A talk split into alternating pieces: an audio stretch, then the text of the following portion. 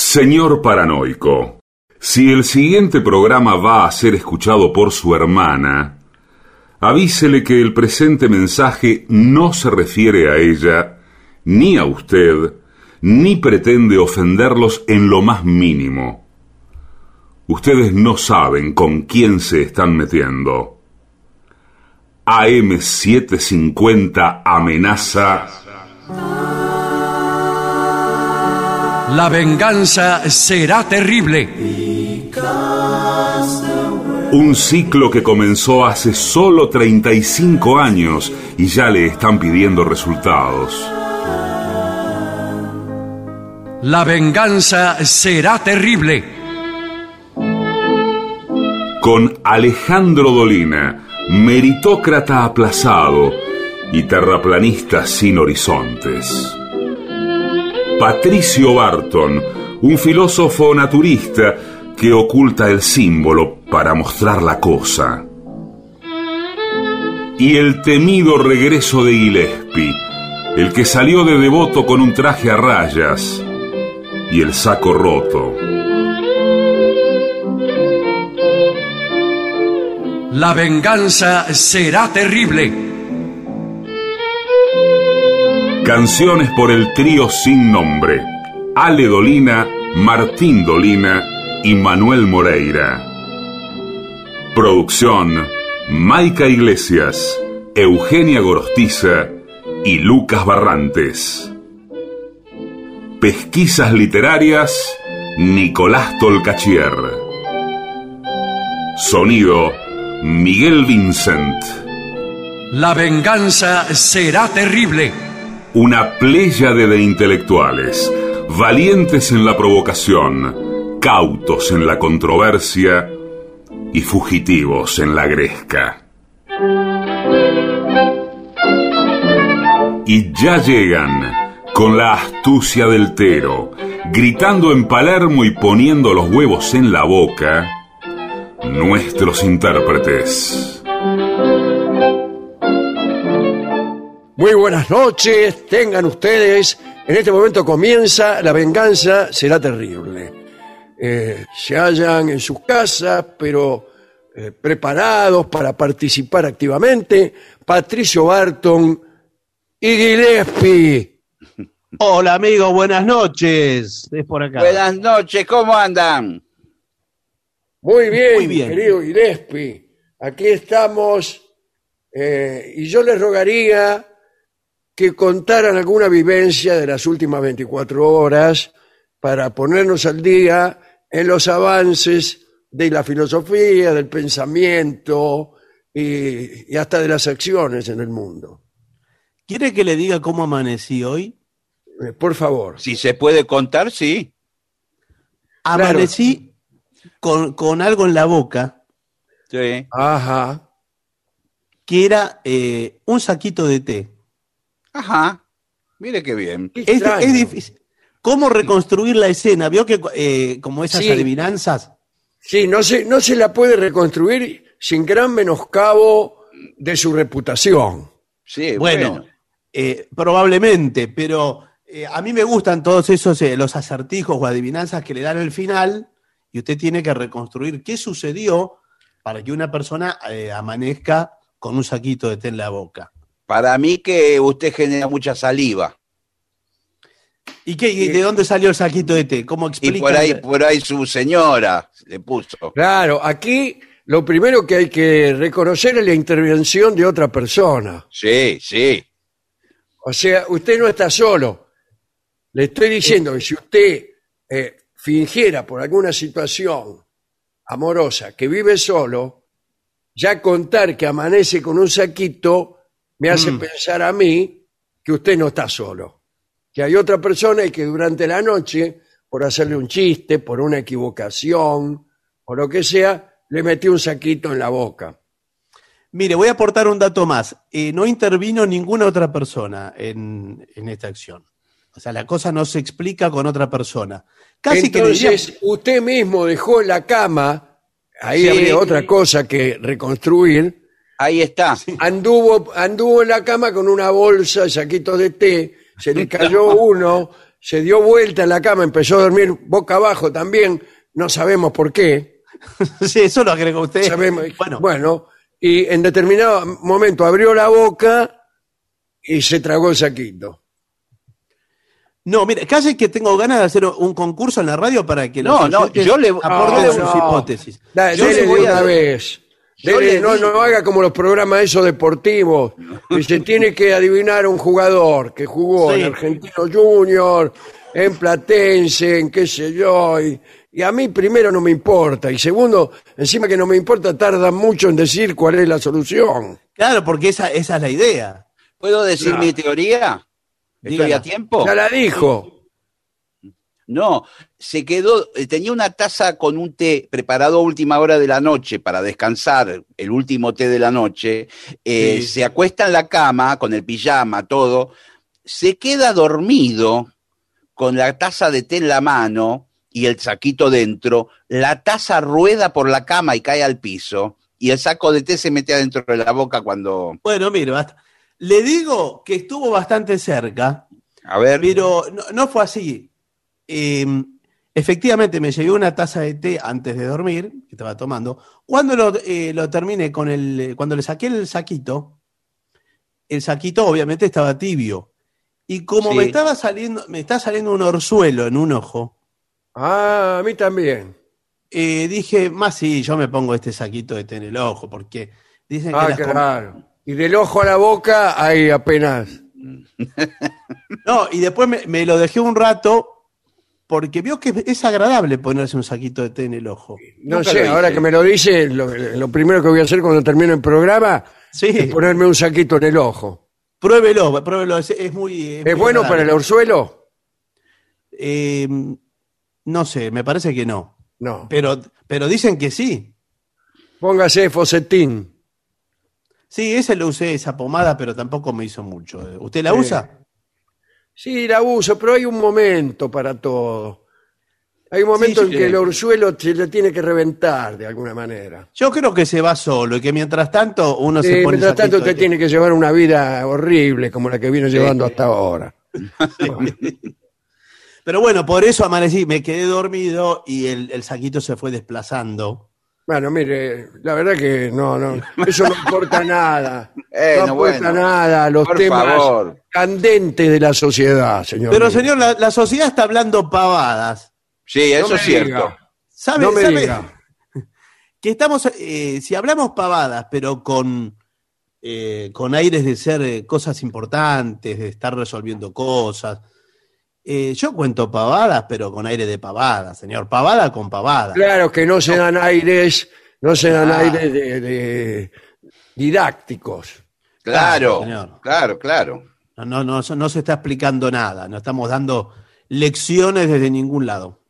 Vio que, vio Bueno. que hay muchos programas de- que tienen eh, un editorial, que ahora todos hacen editoriales. Sí, Claro. siempre arranca el conductor solo, hablando Pero, algo. pero hay Sí, programas, hay, hay Y programas, sí. hay programas que duran una hora y tienen media hora de editorial. Se, se hable la mitad del programa. Y bueno, está bien. ¿A usted le parece? Pero debe ser bueno la editorial, ¿o no? Bueno, eso, eh, no sé. Ah, bueno. Bueno, que cada uno viva como quiera. Yo acá tengo un informe de la radio que Sí. es cómo combatir los malos hábitos, o mejor todavía, malos hábitos que deberíamos combatir. Bueno, muy bien. Muy bien. Cuidado muy porque bueno. esto cuenta con la aprobación de, ¿cómo se llama? ¿Quién? De la dirección de la radio. Sí, ya sé, no, estoy hablando de esto, de la cosa sanitaria. ¿La, la- la OMS? Esa, la ONG. Ah, no. No, La OMS. ONS, Organización Mundial de la Salud. Sí, señor. Sí, de la, de la salud, señor. Bueno. Mire que no hay este, nada más difícil de modificar que un hábito. eh, sí, claro, por eso se llaman hábitos. Claro. Si, o sea, no fueran difíciles de modificar, no serían tales. Serían ah, eh, hechos. Fortuitos. Sí. Un hábito es algo que se repite. Y el primero, eh, el primero es rascarse. Bueno, Sí. pero rascarse. Rascarse siempre es malo. Es malo No. porque eh, genera muchas veces más picazón, más ardor. Te eh, eh, pica peor, claro. sí, sí, señor. Desparrama la, la, la, la y cuestión. menos si uno tiene enfermedades que dan que dan picor. No es que a uno le pica porque sí, por ahí te pica porque tenés una enfermedad que consiste en eso. El sarampión, por ejemplo, qué sé yo, esas cosas, ¿no? Sí, pero a veces, eso cuando hay enfermedades, pero por ejemplo, eh, cuando usted por algún motivo eh, no se baña, por ejemplo, está un poco sucio. Claro, bueno, Sí. cada cual tendrá su... su- Bueno, sí, está bien, señor. Vio que le empieza a picar. Eh, sí. Sí. La ropa Son las a picar, bacterias. sí. Las bacterias ¿Son las que bacterias? empiezan. Y para mí son las bacterias que empiezan a, a tocar la alarma. Bueno, no sé qué tocan, pero eh, yo creo que ahí, eh, creo que es legítimo rascarse en esa situación. No, no, menos todavía. Y, y sin, sin hablar del descrédito social que implica. Ah, eso sí, rascado siempre. en todas sus formas, ¿eh? No solo con la mano, eh, con, con un palo, si se trata de la espalda, como hacen muchos. Se pone el, el taco de billar por debajo de la camisa en la espalda, eh, o, o contra la pared. Cualquier bueno. forma de rascado produce un descrédito social. Sí, no está bien visto el, el rascar. Y queda muy feo rascarse en, en cámara. Sí, en la Sí, bueno, todo sí. lo que todo lo que ya es feo hacer en casa es mucho más feo hacerlo en cámara. Sí, sobre todo en una entrevista, una entrevista, mientras está hablando el entrevistado, que el periodista se esté rascando. Claro, claro. Eso- eso. Y cuidado porque hay también zonas eh, de distinto color para rascarse, Sí. que van del verde al rojo. Sí, pero Sí. usted que es un camaleón.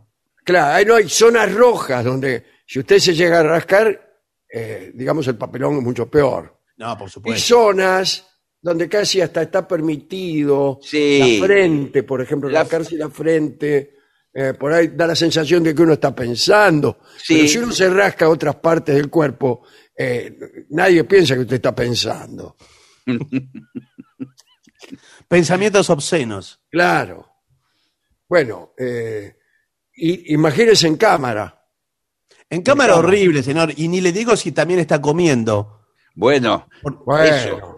O sea, en, en los almuerzos de Mirta Legrand. Claro, ¿usted la vio a Mirta Legrand rascarse alguna vez? Jamás. Nunca, señor. Nunca, nunca, Nunca. porque es una persona que tiene educación y tiene conocimiento de lo que es la televisión. Sí, señor. Y son ¿Sabe los que, eh, Usted yo no, tenía no un- lo va a oír a, a Mirta Legrand decir una mala palabra, y mucho menos rascarse mientras la dice. No. Yo tenía una pésima costumbre que el oculista me, me aconsejó que no le hiciera, que era rascarme los ojos. ¡Oh! Eh, es malísimo, porque primero que genera más picazón e irritación. Y los Aunque- microbios, ¿por qué anda a saber, anda a saber qué estuvo tocando usted Sí, antes que de rascarse el ojo? Lo que pasa que da un placer que uno no puede parar, ¿eh? Cuando No se empieza diga. a refregar los ojos. No me sí, diga. Ah, bueno, bueno. sí, sí. Pero es malísimo. ¿Por qué no haga como Barton, que en vez de rascarse los ojos, póngase saquitos de té verde? Es lo mismo. Sí. O le rasca los ojos a su novia, porque ya que lo describe como Bueno, una actividad. cuidado, el rascado tiene una segunda etapa, que es cuando uno se hace rascar por otro. Sí. Mm. Esto en las parejas ya constituidas, los matrimonios añosos, eh, o los noviazgos donde hay ya una relajación de las costumbres, De todo. eh, de todo. Entonces, eh, alguien le pide, en general es el hombre, el, Sí. que le pide, a- el que le pide a la mujer que le rasque la espalda. Ahí Esmeralda, rascame la espalda. Sí, igual tiene Sí. que tener un límite porque a veces eh, si el rascado es con un, a uña, a plena uña y, hasta con saña, le puede lastimar la espalda, ¿eh? Te puede lastimar la espalda, por eso, si usted tiene una relación ilegítima, Sí. no le pida que le No. rasque la espalda, porque le va a dejar las marcas de sus uñas Y cuando usted regrese al, al lecho establecido, digamos, al lecho, Sí. y su mujer legítima eh, vea las marcas que ha dejado su amante, se va a armar, ¿eh? Se va a armar. sí. Eh, bueno. ¿Cuyas son las uñas que han dejado esta marca? Preguntará. Sí, pero también veamos que eh, un rascado puede eh, terminar en caricias. está bien, está bien. Es Eso una puerta de entrada. Es una puerta, sí, golpea que te van a ver. Sí. A mí más bien, cuando me están ras- cuando me rasco, me rasco. Bueno, sí, Y señor. cuando Pero- amo, amo. Eh, discúlpeme, eh, lo tenía que decir. No, no, no, está bien. Usted, tenía- usted estaba dice, esperando pero- que me invitaran al programa de Andy Kuznetsov para decirlo, pero ya que estoy lo digo hoy. Sí. Ahora, Yo el cuando rascado- amo, amo profundamente. Sí. Ahora, cuando me rascan, me rascan. Pero si el rascado es suave y de yemas más que de uñas. Eh, bueno, entonces no lo están rascando, flaco. Bueno, Bueno, bueno, sí. Pero se puede empezar con las uñas, ¿eh? Porque usted no sabe a dónde, a dónde conducen eh, los caminos de... de- No, no, uno nunca No lo sabe. no. Uno empieza y de pronto se encuentra con un desvío. ¿Usted hace que sus amantes se laven las manos antes de acostarse con usted? Discúlpeme, No, no, es una pregunta. Como, como eh, ese es horrible decirlo. Usted Sí, le va a bueno. decir, va, anda a lavarte las manos. Y no puede andar desconfiando de eso. Y Se bueno, supone para mí que- sí, sin embargo, y más en esta época. Yo llevo alcohol en gel Sí. Sí. y, y le digo a mi novia, por favor, este, pasate alcohol en gel por allá por donde puedas. Claro. Falta que le tome la temperatura, ¿no le toma la temperatura? Ahora, pero Sí, escúcheme. también. Claro. Pero, pero le limpia las manos y de repente le va a dar un beso en la boca, que es donde están todas las Eh, bacterias. bueno, ¿qué quiere? No, Bueno, bueno, no, todo no se puede. ahí está todo. Bueno, esa era la primera, el primero de los malos hábitos. Segundo, eh, fumar en la cama. Sí, pésimo. Fumar, fumar en cualquier parte. Fumar- Fumar es, un pésimo hábito. Tiene Fumar mucha tiene- razón el señor, lo ha dicho la Sí. Organización Mundial de la Salud. Si Muchas usted veces. mira, si- mira la lista de ventajas y de desventajas, es mucho más grande la de desventajas. ¿De fumar? Sí. Sí. Yo Más la, de la- ventaja. la ventaja, la verdad que no se la veo. No, no. No aparecen. Eh, eh, antes decíamos, qué vicio estúpido. Sí, se señor. oía decir, ¿no? Porque efectivamente era un vicio que no conllevaba el placer que puede asociarse a otros vicios. Claro, bueno, pero no, pero digamos O sea, en para, favor. para vicio es este, da, da muy poco rédito. Sí, sí es cierto. Sí, sí, pero digamos en favor del tabaquismo. Y vamos Sí. a hacer Sí. vanguardia con Es que esta es una visión a favor del tabaquismo. Bueno, a ver. Como deberían ser todas las audiciones auspiciadas por alguna marca de cigarrillos. Sí, que no es el caso. esta. Sí. Igual ahora está prohibida la publicidad. así Está que sí, prohibida, claro. no se puede hacer. Pero en favor del tabaquismo, podríamos decir que hace algunos años, no ahora, hace algunos años, tener un pucho en la boca o entre los dedos Sí. podía darle un aire de interesante, de, Sí, de elegancia. de como elegancia, puede de comprobarlo cualquiera que vea películas anteriores a 1960. Sí, Claro. Un cigarrillo atrás de otro prendían. Un cigarrillo atrás de otro y además eh, algunos tipos que no fumaban también se sacaban fotos con el faso. sí. este, los, los galanes, Tyron Power, eh, todos, los de Hollywood desde el 30 al 60, eh, eh, tenían el cigarrillo así como una marca de elegancia. Y dar una y la mujer también, ¿eh? ¿Quién? La mujer también. La mujer Sí. también. Pero dar que- un- una pitada profunda antes de decir algo le da un dramatismo. Claro, para la y un peso. Pero Eh, hubo eh, este, los, los maestros de teatro, desde. Serrano hasta Pompeyo Odiver, Sí. eh, son pro tabaco. Bueno, No sé. Mismo, mismo por ahí, hasta la- en la misma clase de teatro le van dando cigarrillos a No, los señor, ¿de dónde? Claro, porque se quedan sin un elemento con, con el cual el actor juega.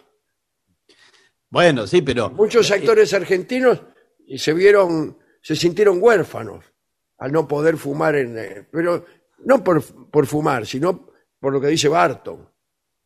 Que prende el cigarrillo, le da una pitada profunda, mira, dice, ni lo pienses.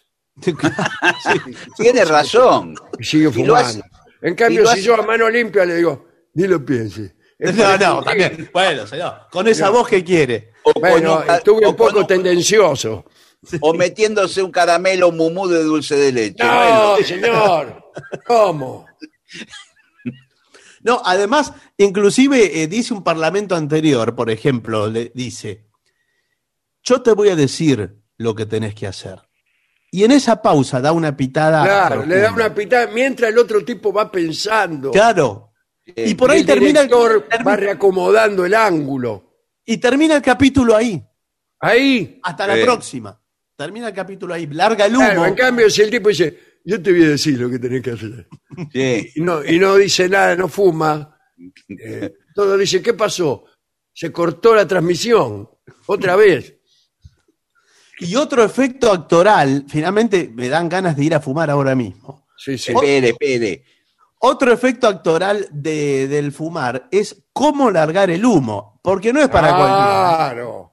Hay que largar el humo de manera que sea un efecto más, Sí, señor. Sí. como un efecto especial, como un filtro. Es, eh, tanto es así que hay directores que han sido famosos por el uso del humo. Me viene a la cabeza, ya que hablamos de Mirta Sí. Legrand, Daniel Tiner. Claro. Daniel Sí. Tiner manejaba siempre escenarios de niebla, de humo. Y, Y, y el querido Pino Solanas también. también- Sí. Y bueno, en la película policial, el cine negro, está rodeado de cigarrillo y de humo. Negro, Sí. La maravillosa serie Mad Men Sí. Está Sí, también. Todo claro. Estaba el tipo ese peinado para atrás. Este, Era una Todo muy buena serie esa. Bueno, Ah, pero no cambiemos de conversación. Bueno, no, bueno. nos empezamos a hablar de, de otra cosa. Tocarse, otro, otro mal, mal hábito, tocarse, tocarse en general, pero tocarse donde uno tiene lastimado. Ah, sí. Claro, porque uno quiere, quiere curarse de algún modo. ¿Y qué hace? Se toca. Ah, bueno. Claro.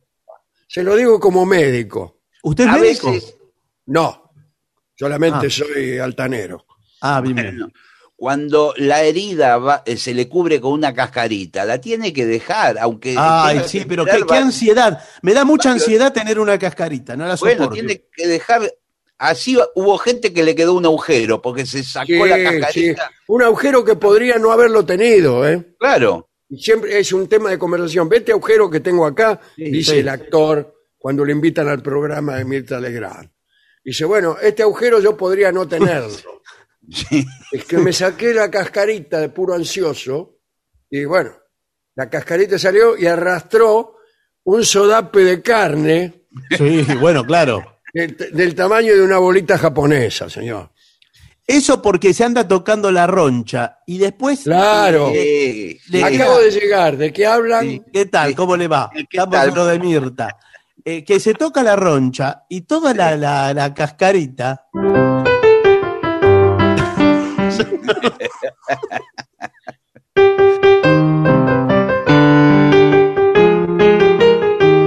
y un bichito en el balneario municipal. Una bañista se fue a bañar y un bichito que saca roncha.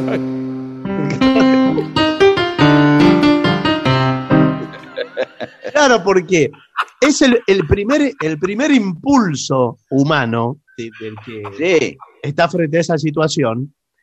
Es tocarse, vamos a decirlo, es tocarse. Sí. Sí, sí, sí. Bueno, Por ¿Y eso dónde- las y- madres, las madres sufren porque están todo el tiempo gritando inútilmente, ¡No te toques! claro, sí. Es así, señor. Sí, Es sí. muy difícil de. Bueno, pasó lamentablemente hace muchos años con la viruela. La gente se rascaba y después le quedaba la cara Y toda le llena quedaba de la coso. marca, claro. El picado Sí. de viruela bastante morocho. Sí, señor. Claro. Bueno, eh, meterse el dedo en la nariz parece una mala costumbre desde el punto de vista social, Sí. pero también desde el punto de vista sanitario. ¿Qué tal? ¿Cómo les va? Sí, ¿Qué tal? ¿Cómo le Muy va? ¿Cómo anda? Eh, disculpen si estoy acá con el, el guardapolvo, pero recién salgo de la guardia. Eh, desde el punto de vista sanitario, nosotros opinamos que el dedo en la nariz eh, introduce, a- Sí, este, sí, junto señor. con él, millones de bacterias. Bueno, pero eh, eh, discúlpeme, porque ya los médicos eh, me tienen un poco cansado con tantas Ey, ey, prescripciones. ey, ey, baja No, no, poco porque mire, tono. re- resulta entonces que con los Después dedos no de- podemos hacer nada, no lo puede meter en la nariz, no se puede rascar. ¿Por qué no me los corta? Bueno, bueno. No, ey, no, todavía le falta meterlos en muchos otros lugares. Y bueno, sí. Qui- eh, Qué nervioso que vino. Por favor, tranquilícese Claro, un poco. bueno, sí, señor, pero finalmente nos restringen tanto que uno En ya el no sabe- oído tampoco, ¿eh? En el oído, cuidado en el oído. Porque en, en el oído no solo las bacterias recién mencionadas, que acompañan al dedo en to- a, to- a todas partes, eh, pero en el oído usted puede dañarse seriamente Sí, el aparato auditivo y eh, el hall, Sobre todo si tiene, ah, el vestíbulo, digo. si tiene el orificio muy grande en el oído y le entra bastante el dedo. Ahí está. Eh, usted por ahí se va de mambo Sí. y cuando quiera correr tiene el dedo eh, metido hasta el tope dentro de la oreja. Bueno, pero por algo la naturaleza es sabia y nos Sí. hace los, los agujeros del. O sea, Sí. nuestros agujeros son Sí. del tamaño que eh, puede albergar al dedo hasta determinada situación que el dedo mismo lo. Hasta el anillo. Claro, en general, hasta la falange. Porque Sí. tenemos la falange, falangina y falangeta. Sí. No le, no le entra las tres cosas. No, en- en- póngase de acuerdo. Bueno, bueno, entonces, señor, estamos en ese punto, estamos bien diseñados. Si a usted le entra hasta la falange, adelante. Le entra hasta la falangina, precaución. Y si Claro. metió la falangeta, bueno. Sí. Sabe que hemos pasado por alto, en, en el inciso acerca del cigarrillo, el comienzo del asunto, porque era fumar en la cama. Claro. eh, bueno, yo he conocido Por- gente que, que Claro, hace- ¿por qué no explica usted, Guile, cómo es, eh, qué es lo que pasa realmente? Yo he conocido un amigo que fumaba con la luz apagada el, ulti- el cigarrillo de las buenas noches, decía. ¿Y a quién le decía buenas noches? A, a Gillespie, que dormía al lado. Bueno, Claro, ve, tenga cuidado con lo que cuenta. bueno, el cigarrillo de las buenas noches. Y por ahí se iba quedando medio dormido con el cigarrillo en la boca, porque ya estaba cansado, agotado, y ahí viene el peligro. Sí. Claro, ¿por qué? Porque el cigarrillo se le caía prendido en la fresada. Y, y bueno, usted sabe que cualquier colcha es, es muy proclive a Claro. arder. Enseguida agarra fuego. Bueno, uno, una de las personas que, que yo he visto hacer esto es un, un- un ex participante de este programa Sí, que no, Sí, que no lo señor. voy a nombrar. sí, No lo voy a señor. nombrar Sí, señor, lo pero que tenía en la casa, a mirar la cama, estaba llena de agujeros con quemaduras. No, a, a mí me parece muy bien que, que no lo nombre a Dorio, pero de todas Claro. maneras, es, es, es un peligro para, para el vecindario también. Porque usted no sabe quién, quién duerme al lado. ¿Quién duerme al lado de su casa? Dígamelo, ¿quién duerme? Claro, a lo mejor a 40 centímetros de su cabeza Sí. hay durmiendo otra persona que quizá usted ni siquiera conoce. Claro, no conoce y de pronto no solo se está rascando, sino que está fumando en la cama con sábanas Claro, eh, con un- sintéticas. Con un, con un bidón de, de nafta al lado. Sí. Sí. Bueno, Y o usted, whisky, usted porque en el whisky medio de la explosión, mientras vuela por el aire, se estará preguntando quién será el responsable de esto que está ocurriendo. Claro, Claro. claro. Y resulta Es que usted, sin comerla ni beberla, sin comerla ni beberla, eh, se ve damnificado. Sí, es cierto lo que dice. ¿A qué estamos Barton. jugando? ¿A qué estamos jugando? Sí, Un, un- un vaso de whisky al lado de un cigarrillo es una bomba de tiempo. claro, porque el whisky también agarra fuego, especialmente si, si no es de buena marca, Sí, que lo, lo rebajan por ahí con alcohol o con sangajol, sí. enseguida agarra fuego, sí, sí, sí. Bueno, eh, meterse en el agua después de comer. Pues te morís, ¿no? No, me parece que eso es un mito, ¿eh? Te corta la digestión. Para mí te corta la digestión, a mí me lo dijo mi abuela mil veces. Si el agua está helada, se cierra el píloro. ¿Qué se cierra? ¿Quién? El píloro se cierra, el píloro. Basta de cerrar boliches. No me digas que cerró el píloro. Cerró el píloro, sí. No te puedo iba creer. nadie, no iba nadie, se fundieron. El píloro, que Yo iba de una- joven al píloro, ahí era de. Sí, Condorio. Sí, ahí en la calle Reconquista. Qué, qué pena, El bueno. píloro es un anillo que se abre y se cierra, comunica el, el estómago con el intestino. Y se le cierra ahí y, y no, y se le corta la digestión. Claro, Claro, porque si el píloro estuviera abierto siempre, esto es un escándalo, ¿no? O sea, claro, que ahí pasan las cosas como, sí. Entra como Pancho por su Pedro píloro. por su casa. Sí.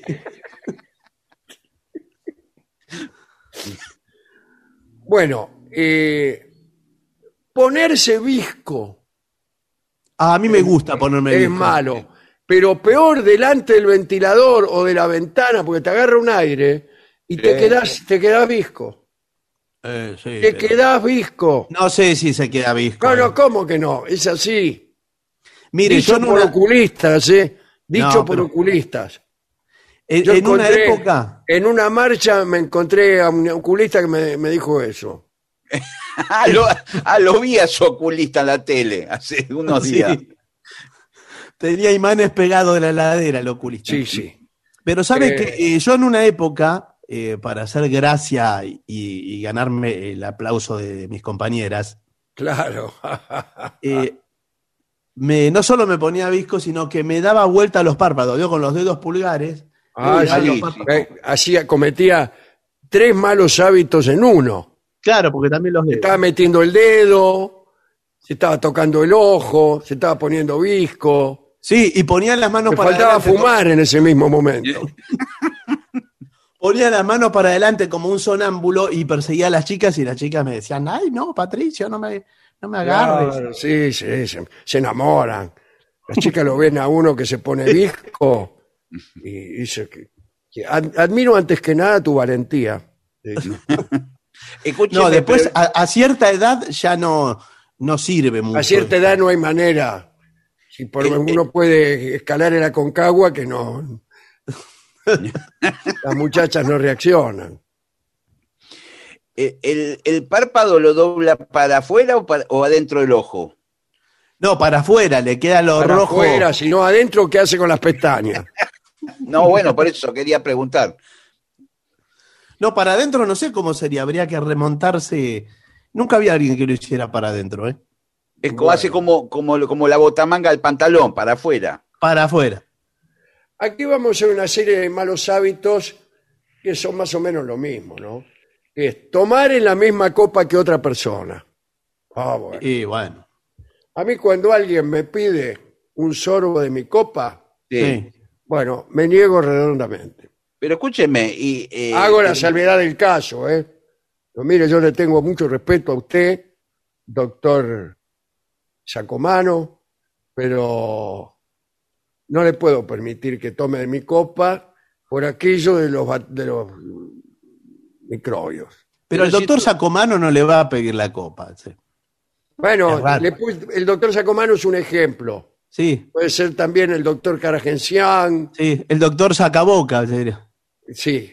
Pero el escuchen, si, y si estuvieron compartiendo, tomando mate toda la tarde. Y Claro. ahora, y ahora se, se Bueno, ahora no se puede tomar mate, está prohibido por la pandemia. Vaya, Cada uno, vaya. cada uno en su mate es el modo de matear. Sí. Bueno, pero está bien, pero vaya a pedirle a un gaucho, y esto eh, Gillespie Sí. lo sabe que anda con gaucho todo el día. Sí, señor. Eh, vaya a decirle a un gaucho que no comparta eh, un, un matienzo. Un mate no se le niega a nadie, descanejo. Eh, bueno, Es el símbolo de la amistad en, en el campo. Eh, bueno. Eh, le digo más, le digo más, y se lo digo a todos los gauchos argentinos. sí, que tal? Que no se escucha mucho, ¿eh? Bueno, un eh, mate compartido con otro gaucho es más contaminante que si el otro gaucho le diera un beso en la boca. Claro. Eso se lo Y digo. mucho, eso peor, piénselo. mucho peor es tomar el mate, decirle gracias al paisano, y darle un beso en la boca e irse. Sí. Eso produce muchos contagios en la pampa húmeda.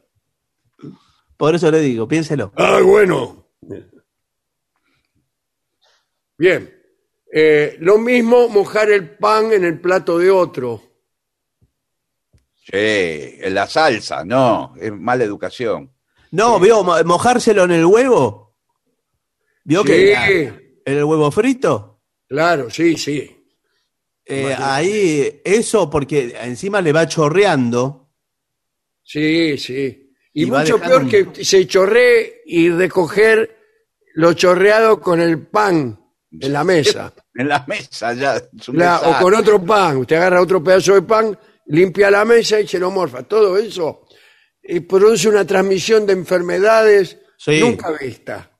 Además, es violento y de mala educación que eh, si usted se pidió, eh, lo- los huevos se los pidió usted, Claro. eh, así con milanesa a caballo, que otro venga y eh, sobre sus huevos esté Sí. poniendo el pancito y Sí, sacándole... le pone el pan ahí. eh, y ojo, más si to- usted todavía no los tocó los huevos. Claro, es que no los tocó. Usted Los no dejó los tocó, para el está con la final. mano ahí arriba, no los tocó.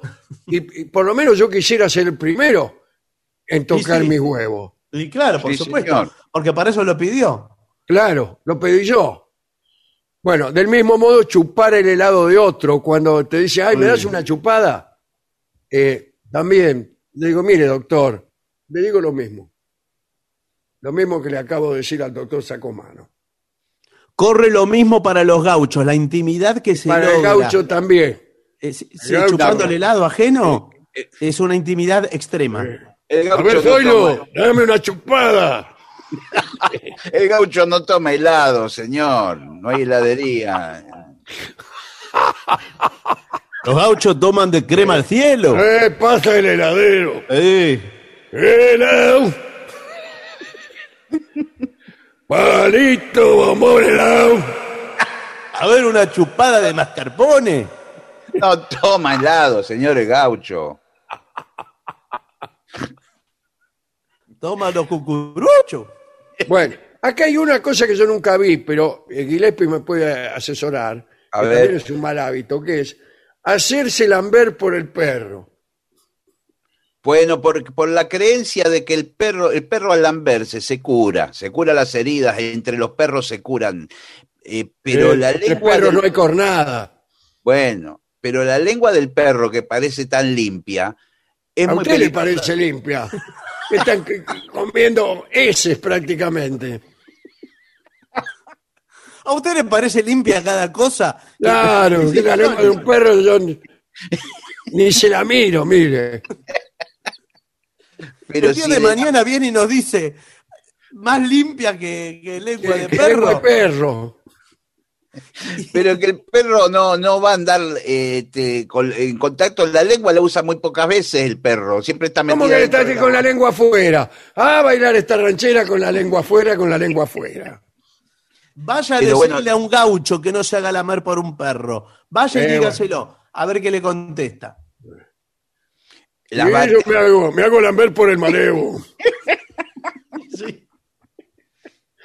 De ser cristiano, de juro, era doctora que el perro.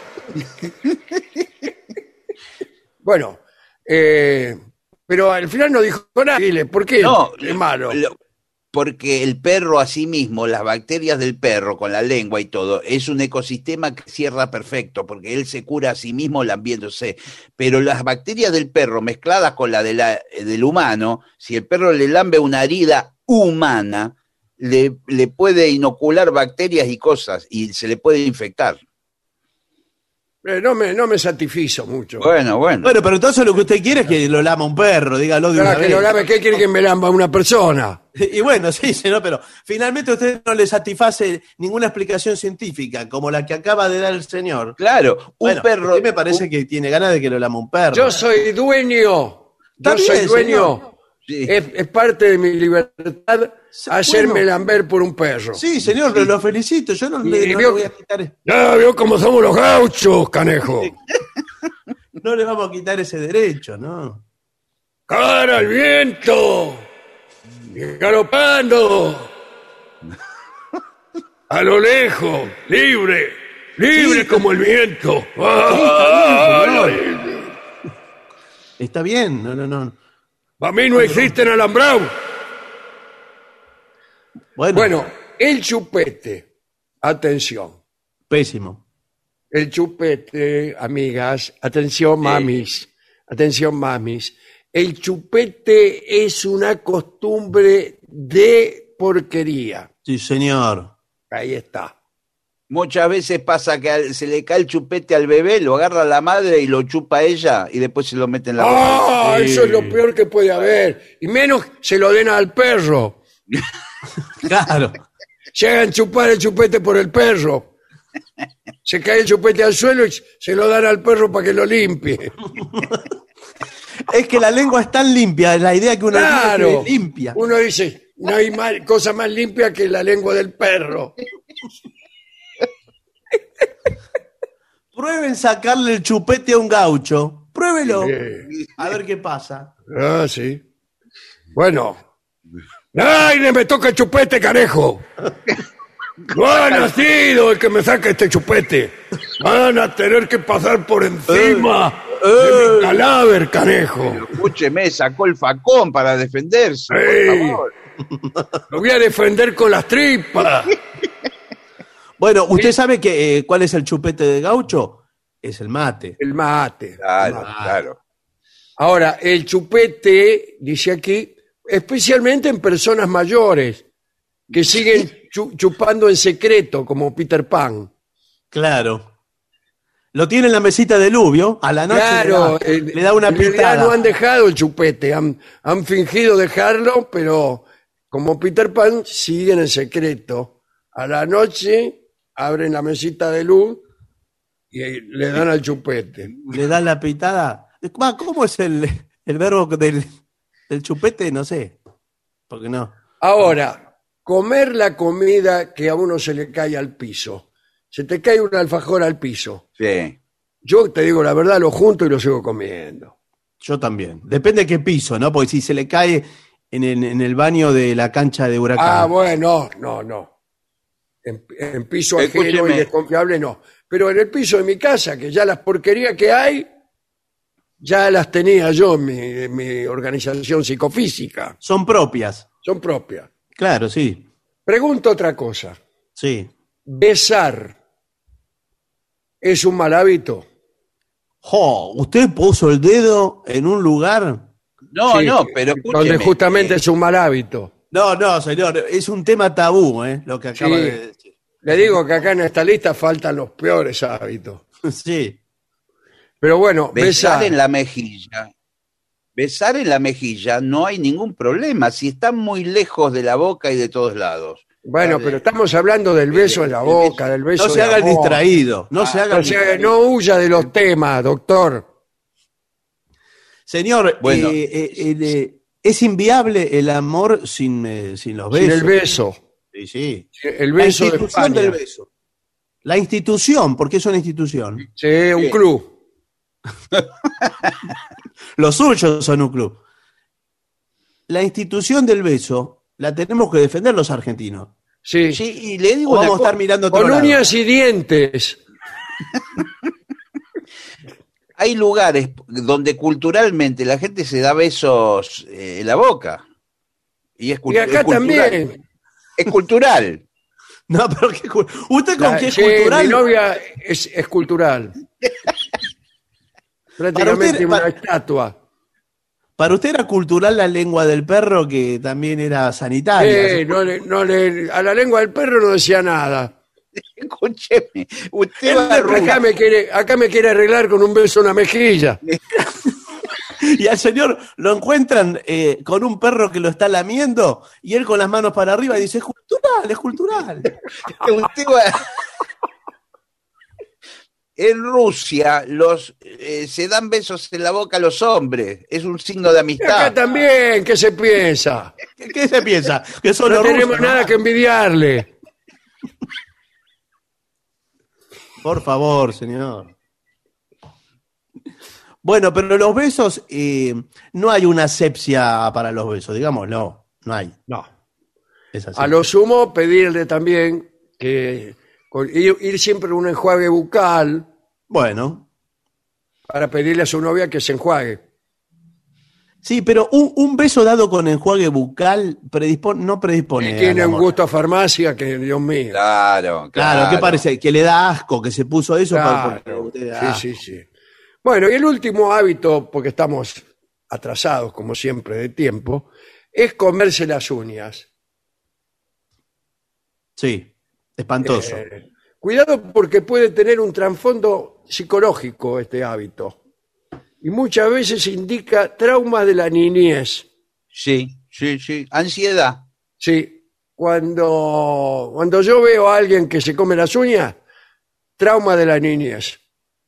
Igual es, de- Sí, es distinto comérselas eh, con la uña puesta que comérselas eh, fuera de los dedos, digamos.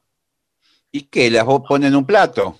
claro, usted se corta las uñas, Claro, la junta y a la noche se junta, la la... va juntando por ahí, si quiere la mete en la licuadora o en la pulidora, o la lleva a la Bonafide para que se la muelan con la mole- el molinillo de café, Claro. y ahí se, se come polvo de uñas.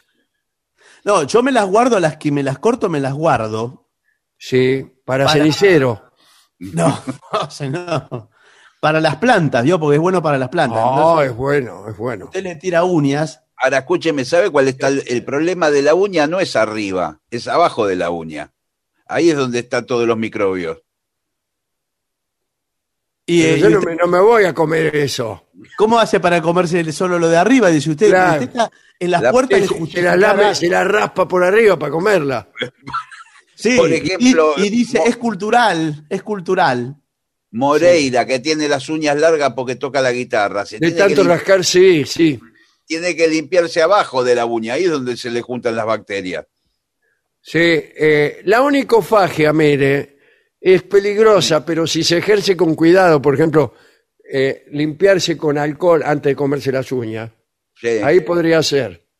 Ahora, otra cosa que no se puede bajo ningún punto de vista es comerse una, uñas ajenas, No, claro. porque por ahí uno llega a un punto tal del vicio que se comió todas las, las uñas suyas, están al ras, y sigue, sigue con apetito. Claro, no le quedan más. y, y le pide a su novia, que dice, ay, déjame que te coma aunque sea una. Sí. Y no, es después sale, sale a comprar uñas afuera, ¿viste? Desesperado. Ese No, es y- el, y el- el último periodo del onicófago. Y, y el menoscabo social que Sí, tiene. ¿no? ya todo, lo señala con el dedo sin uña. Sí.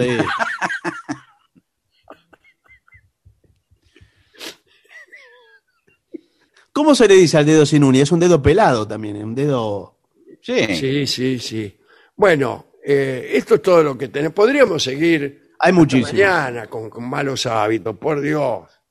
Por, Por Dios. Dios. Bueno, pero un, un mal hábito es eh, no leer mensajes de oyentes que se han tomado el trabajo de escribir. Bueno, vamos a, a ver qué dicen nuestros oyentes. Bueno, mensajes que nos envían a través de las redes como La Venganza Radio, ahí escriben en el Facebook, que tienen más espacio para escribir, y si no, en el WhatsApp de los oyentes, recomendado, que es 6585-5580. Lo pueden hacer ahora mismo inclusive. Querido Alejandro, ¿podría usted dejar de lado tantos años de conducta impoluta y contar el cuento de la trompa del elefante y lo manice? Dice Martín desde Villa Langostura. No, no podemos. Búsquelo, búsquelo en internet. que Búsquelo, debe- debe estar. sus amigos, sus amigos contadores de cuentos seguramente le van a informar. Eh, Al Facebook nos escribió Margarita Piñeiro, dice, yo tengo una anécdota para contar. Mi hijo estuvo cinco años en Estados Unidos y era loco por Dolina. En una oportunidad le mandé para su cumpleaños El Ángel Gris y al año siguiente el mismo libro. ¿eh? Bueno, era de ¿Por los que el mismo libro? No sé, le mandó dos veces El Ángel Gris. Claro. Sí, sí, lo, lo dicho en la charla que tuvimos. Era de los que hacían la cola en la sala Citarrosa desde muy temprano. Bueno, Bueno, tanto- un gran cariño entonces. Vamos. Mabel de, Mabel de Mendoza dice que disfruta muchísimo el programa y cuenta a partir de lo que hablamos el otro día de las dentaduras postizas que se encontró una en la playa, una dentadura postiza, a orillas del mar. ¿Y la devolvió? Y no, ¿y a quién, señor? Se- eh, ¿Alguien la habrá perdido? A la comisaría, ¿cómo a quién? ¿Quién la va a ir a buscar? ¿Dónde va usted? Si pierde una dentadura postiza, yo voy a la comisaría a ver si alguno la devolvió. Yo voy a la iglesia. Bueno, ¿cómo andan? Mi nombre es Franco. Quería que me recomendaran algunos directores que usen Strapata. ¿Qué es? No sé de qué me hablan. Marcial de Bárbara- San Fernando. Sí. Muy buena la charla de ayer sobre la pianista inglesa. Usted alguna vez contó que Fritz Chrysler también había cometido algún tipo de fraude. No, no, no. Lo, lo que hizo eh, Chrysler eh, fue fingir que había encontrado unas partituras Sí. viejas, no sé de quién, pero lo hizo, es decir, no, no, no, no fue un fraude destinado a permanecer, sino que fue como un chiste de de, de Chrysler, ¿no? Sí, sí. Grabó algunas canciones y las hizo pasar como que él las había encontrado y eran, no me acuerdo ahora de quién, sí, sí. Pero no, eso fue un, no, no, no lo hizo para ganar dinero ni para engañar a nadie y enseguida lo, lo reveló él mismo. Eso, sí. Aquí no, nos escribe Bárbara, dice, acá en el barrio teníamos, al menos hasta el comienzo de la pandemia, una pista para patinar sobre hielo. Estaba ubicada en Avenida Independencia entre Boedo y Avenida La Plata, en algún lugar de esas cuadras. Voy a pasar a verificar si ha sobrevivido y luego les cuento. No, le juro que no. Y si sobrevivías, habrá terminado ahora. pues, Sí, sí. menos ¿Qué que más? menos. Fernanda está en Suiza, escucha el programa desde que tiene 15 años, no sé si tiene 16 o más, eh, y ha ido a ver el programa Amar de Plata, Villa Gesell, Albauen, eh, tiene el libro foto- eh, fotografiadas, no, autografiados por, eh, por Dolina, y dice, cuando venga de Suiza, ¿sabe lo que le va a traer de regalo? Eh, sopitas instantáneas. Uy, Ah. qué rica. Porque son de Suiza, vio esas. Sí, sí, claro, están ahí. Claro, evidentemente. Y otros productos afines de, de aquí, de, Buenas noches, Vengadores. No, no se lo van a dejar en el avión. No, no se lo, pero la valija lo pone, lo pone en la Ah, lo valija. mete en la valija, sí. Les comparto una reflexión acerca del obstinamiento por sostener un argumento sin respaldo alguno. Es decir, gente que sostiene rajatabla una idea de la cual no tiene un conocimiento acorde. ¿Por qué creen que sucede eso? Y bueno, qué sé yo. No sé, no tengo una teoría, no lo sé. Y después una pregunta que para mí contradice los argumentos anteriores, que dice, ¿acaso, que te- ¿acaso tenemos que saber de todo lo que hablamos, de todo lo que se habla? No, no, no tenemos No. que saber de nada por obligación, pero lo- lo- esto, usted lo que, lo que dice tiene mucha razón. Tiene que ver con la ciencia esto. La, ¿Cuál sería la actitud científica ante esto?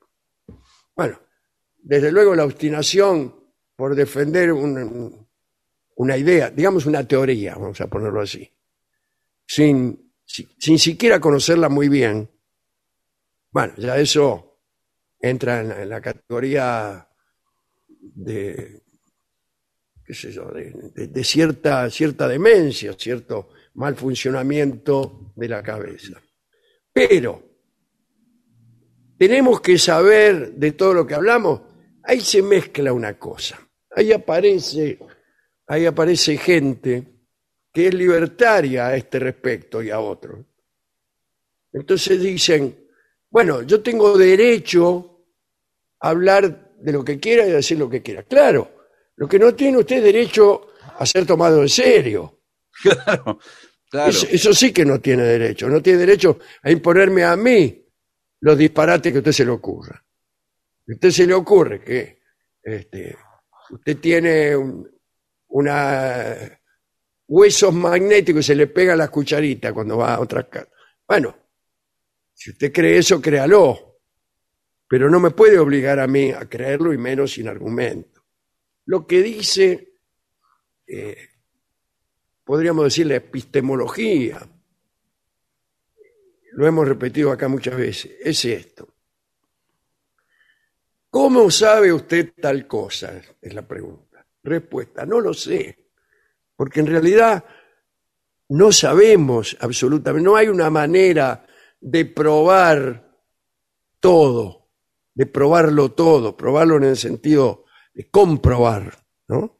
No hay una manera, porque siempre eh, hay algo, hasta el sistema lógico, porque decir, bueno, ¿y cómo sé yo si eh, eh, usted me dice, si un número es igual a otro, este es igual al primero? Bueno, compruébelo, y no. Tenemos que partir de algún postulado. Mm. Eso que, que acabo de decir no se puede comprobar. Es un punto de partida, lo que se llama un postulado.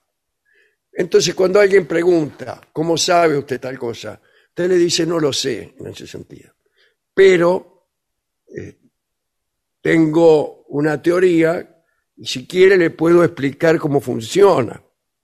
Y si usted no coincide con, ese, con esa explicación que yo le doy, presénteme otra teoría que venga a mejorar esta, que venga a mejorar esta y que explique por qué mis explicaciones son erróneas. Mm, ¿Dónde, claro. ¿Dónde está que no funciona? Así es como se trabaja en la ciencia. Si alguien dice algo y el otro no lo cree, prepara una teoría mejor que desmienta esta. Y, y uno tiene que decirle, bueno, si usted tiene una teoría mejor que la mía, muéstremela, yo la voy a considerar.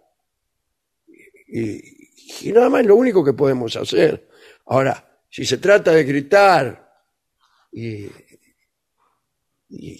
insultar al que piense de otra manera, bueno, es- eso ya es otra cosa que no tiene nada que ver con, con los argumentos, ni con el pensamiento, ni con el esfuerzo que uno puede hacer para conocer algo, si es que realmente se puede conocer.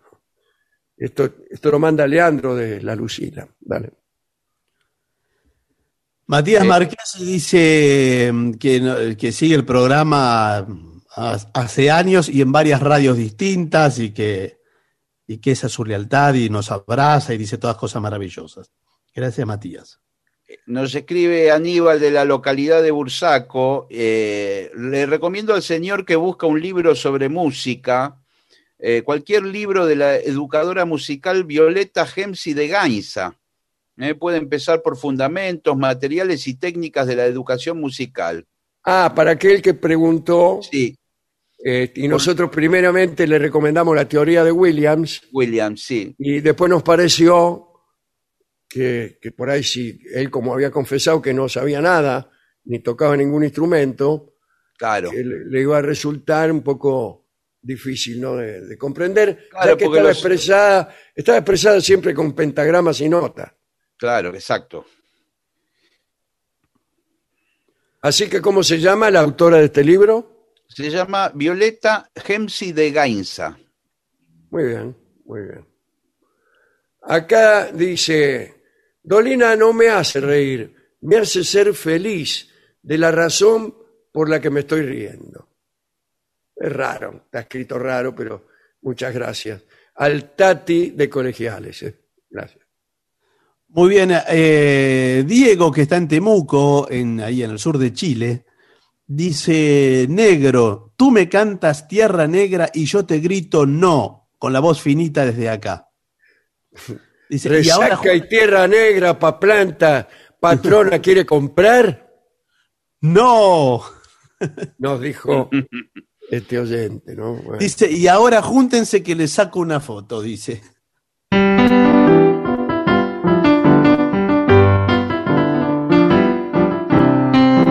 toqué yo cambiando algunas notas. Tierra Negra, ¿no? Y creo que dice con la, con la voz finita por, eh, por lo chileno que los otros días decíamos. Sí. de Bueno, tengo acá otro mensaje. La samba del panadero. Ah, no. Samba de Juan Panadero, pide Sí. Luis de Necochea. De Cuchi. Leguizamón. Sí, claro. Ahora, me lo imagino a Dolina, dice Emiliano de Varela, cenando con su novia, haciéndose el sex symbol con el gnocchi y que se le caiga la dentadura. Y es difícil de salir, ¿eh? En ese, de esa Ah, situación. es difícil. Es difícil. Anda a buscar al ángulo, belleza americana, dice. Bueno, Es verdad. Emiliano de Varela. Y otro dato con el tema de los anarquistas. Muchos clubes de fútbol tienen nombres anarquistas, claro que sí. Por ejemplo, el Club Atlético Independiente de Avellaneda y, y también Argentino Junior. Sí, sí, sí. Es que, bueno, había, eh, está directamente ligada la historia del anarquismo en la Argentina, los ferroviarios y al fútbol también. El fútbol, sí. Claro. Sí, sí, Cantidad de, de clubes de fútbol están vinculados a los ferroviarios sí, sí, claro que sí. y a los ingleses, ¿no? También, por supuesto. Sí. Eh, Ángel de Viedma, eh, allá en Río Negro, dice que es seguidor del programa hace mucho y le consulta a Dolina si puede hablar de los cantores estribillistas del tango. Sí, se les llama así a los que eh, cantaban con una orquesta grande y famosa, pero eh, no tenían tanto cartel. Ah, Entonces, la Ajá. orquesta era la famosa y tenía algunos cantantes estribillistas. Eso pasó siempre con. Canaro tuvo estribillistas, el, el más famoso de los cuales fue nada menos que Charlo. Claro.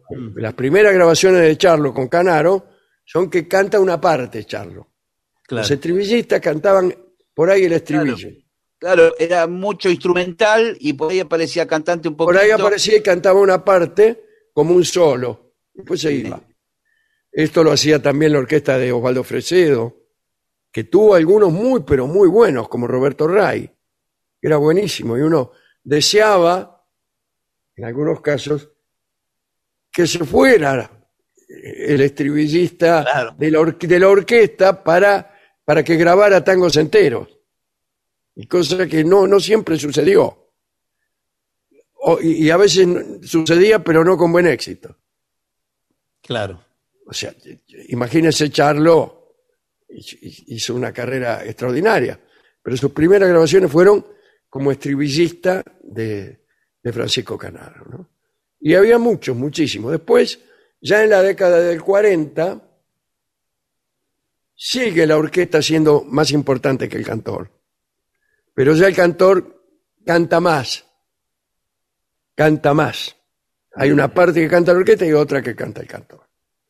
Pero eh, los grandes cantores consiguieron una cosa más lógica, que es que la orquesta tocara solamente la introducción y solamente algún interludio. Y el meollo de la interpretación era el canto, ya que era una canción, era una canción. Ahora, ese, ese camino, ese camino de los cantores, eh, ¿no lo abrió Gardel? Digo, No, Gardel nunca fue estribillista, no. No, no, no. Me refiero a eh, el camino que se les abrió a los cantores después para empezar a ser eh, importante. Decir, bueno, también estamos nosotros que cantamos. Sí, pero no, porque fue inversa la cosa. Primero existieron los cantores y Ah. después las y después después la- la- Las orquestas. la- las orquestas en tanto que eh, hospedaje de los cantores. Porque sí había orquestas paralelamente a los primeros cantores. Está la orquesta de Eduardo Arolas, de Juan Maglio Pacho.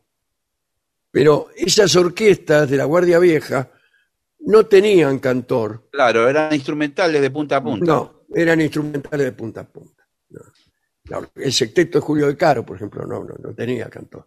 Claro. Después sí, un poco después, cuando, cuando Gardel abre la historia del tango cantado, porque primero lo que hay primero es una orquesta que, que, que toca, y las letras, existen letras, pero la letra se la ponía la gente porque sí. Mm. Las primeras grabaciones de tango son de orquesta. Después aparece Gardel. Y con Gardel los otros cantores. Y después se van acomodando. Las orquestas se van acomodando. Las orquestas que sobreviven al, al- al auge de, de- de los cantores, algunas ponen estribillistas, otras tienen, tienen cantores importantes. Este, y se, y se va mezclando, ¿no? Se va mezclando. Pero había algunos estribillistas que eran buenísimos, eran buenísimos.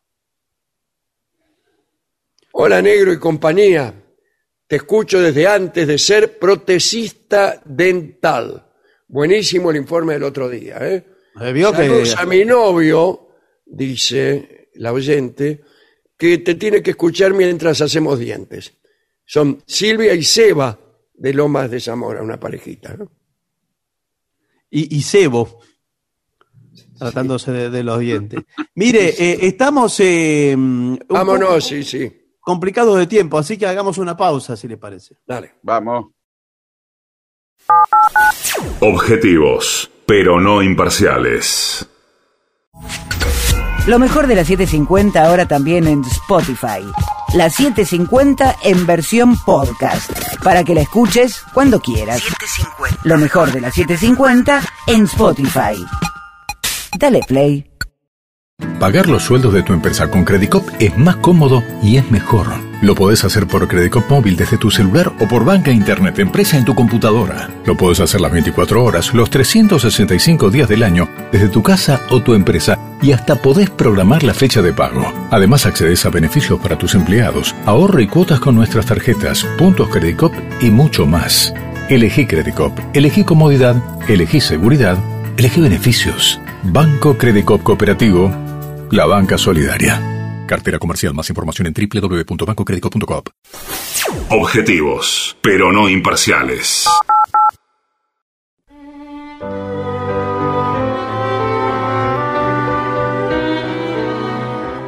Continuamos en La Venganza Será Terrible por las 7.50. Recuerden que estamos haciendo el programa de manera remota, cada uno en su casa, pero también estamos en contacto en, redes sociales como La Venganza Radio, así nos encuentran. Y hay un WhatsApp para los oyentes que es 6585-5580 y ahí esperamos sus mensajes escritos. Bueno, habíamos prometido nuestra vieja charla de Salomé ¿Mm? Y nos Sí, reencontramos con, con casi todo el material, ¿eh? así que vamos a contar la historia de Salomé. Ubiquémonos en la Edad Antigua, Tiberio es el emperador en Roma y vamos a describir la situación en Judea. Los romanos están instalados allí a través de un funcionario imperial y de unas tropas que están establecidas en Palestina. Pero los judíos también mantienen una especie de monarquía. Todos conocen al rey Herodes el Grande, aquel que organizó la matanza de los inocentes y que mató a tantos solo para ver si podía matar a uno. Herodes el Grande había tenido tres hijos. Filipo I, Filipo II, qué ocurrencia, ¿no? Y Herodes Antipas.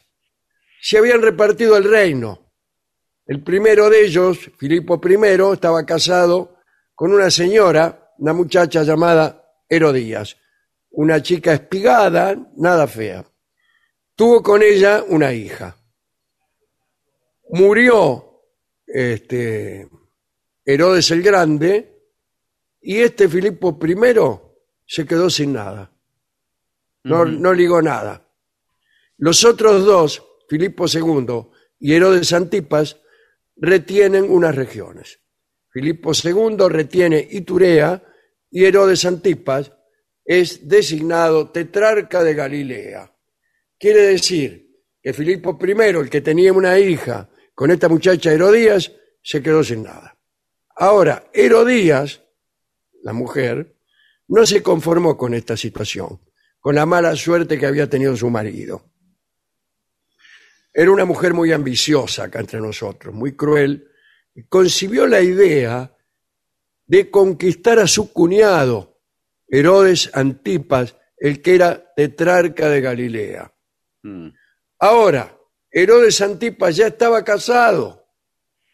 Estaba casado con la hija de un rey árabe. Y además, la ley mosaica prohibía el matrimonio entre cuñados, conforme a un texto del Levítico. Se consideraba incestuoso un matrimonio de esta clase. Pero igual no les importó nada. Herodías cumplió con su propósito de seducir a Herodes Antipas y se casaron. Herodes Antipas era un tipo gordo, esclavo de la gula y de la lujuria. Mm. Era Charles Lawton, usted sabe. Sí. El casamiento al pueblo judío no le gustó nada. ¿Cómo se van a casar? Es un adulterio, es incesto, está prohibido, qué sinvergüenza, qué sé yo. Herodías, la muchacha, era muy celosa y cuando alguna esclava le gustaba demasiado a Charles Lawton, Sí. la vendía. No porque le gustara mucho el marido tampoco, ya que le, man- le- le- le llamaba como apodo montaña de grasa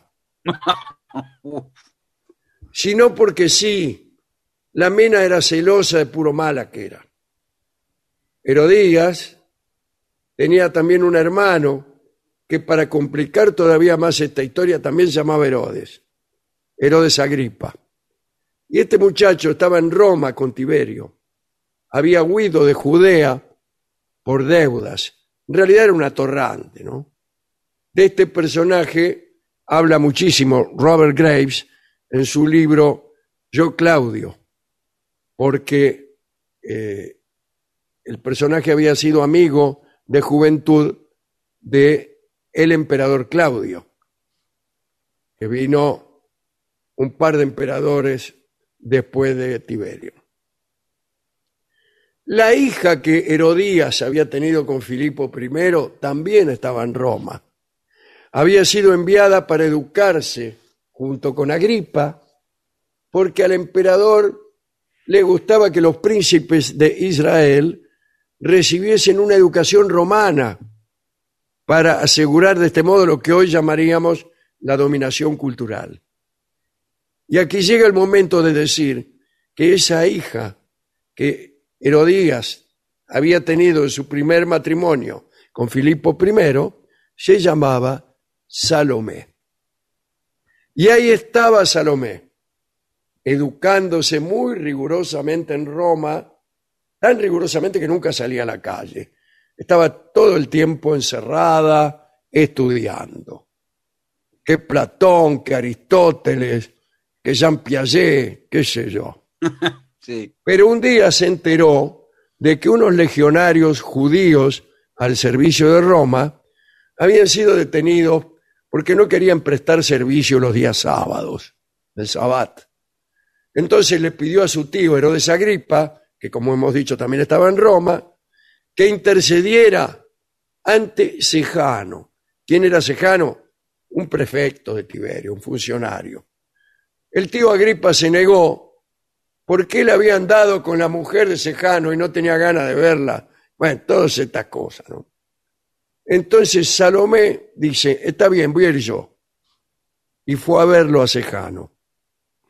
Va al palacio de Sejano a interceder por aquellos legionarios judíos y ahí conoció a un muchacho, un muchacho muy simpático, llamado Cayo César Germánico. Tenía 17 años este chico, había sido adoptado por el emperador Tiberio, era nieto de Augusto y lo llamaban Calígula. Ah, Habló Salomé con este muchacho y Calígula hizo que perdonaran a los legionarios, pero le hizo prometer a Salomé que esa misma noche lo iba a acompañar a una fiestonga. Y fueron a la fiesta. Llega Salomé, bueno, estaban ahí, imagínense, esos banquetes de los romanos, meta escabio, meta comer, comían y vomitaban allí en sus triclinios. Por ahí Salomé empezaron a tocar una música y no pudo resistir los acordes de la comparsita, ponele. Y dijo, se me van las patas. ¿Eh? Y, y dice, yo aprendí a bailar cuando era muy niña. Calígula le dijo, ¿por qué no bailas para mí? Se la llevó por ahí entre los yuyos y la hizo bailar para él. Era un trompo esa muchacha. Y le debe, le debe haber gustado mucho a Calígula, porque incluso la llevó un día a ver a Tiberio. Tiberio en esos días estaba instalado, como saben ustedes, en Capri. Tenía una villa cuyos restos aún pueden ser observados por el turista curioso. Ahí se hacía acompañar por una cohorte de alquilones, por mujeres hermosas y también por jovencitos dispuestos a todo, ya que Tiberio en sus años seniles navegaba a vela y a vapor. A Tiberio le gustó Salomé, tal vez porque se parecía a un amor de su juventud. Entonces resolvió ahí nomás casarla con Filipo II, o sea, con el hermano de Herodes Antipas, que no era ni su papá ni el que estaba ahora casado con su mamá. En definitiva, con su tío. Era el hermano del medio, Filipo II, que había ligado el reino de Iturea. Vamos a casarla, vamos a casarla. Llévenla de nuevo a Judea para casarla con el tío. Muy bien. Hacen acompañar a Salomé por el pretor de Judea. Dice, acompáñamela a esta chica hasta Judea. Este muchacho, el pretor de Judea, estaba por razones administrativas en Roma. Es un muchacho que ustedes conocen. Se llamaba Poncio Pilato. Sí. Y llegaron a Judea, Poncio y Salomé.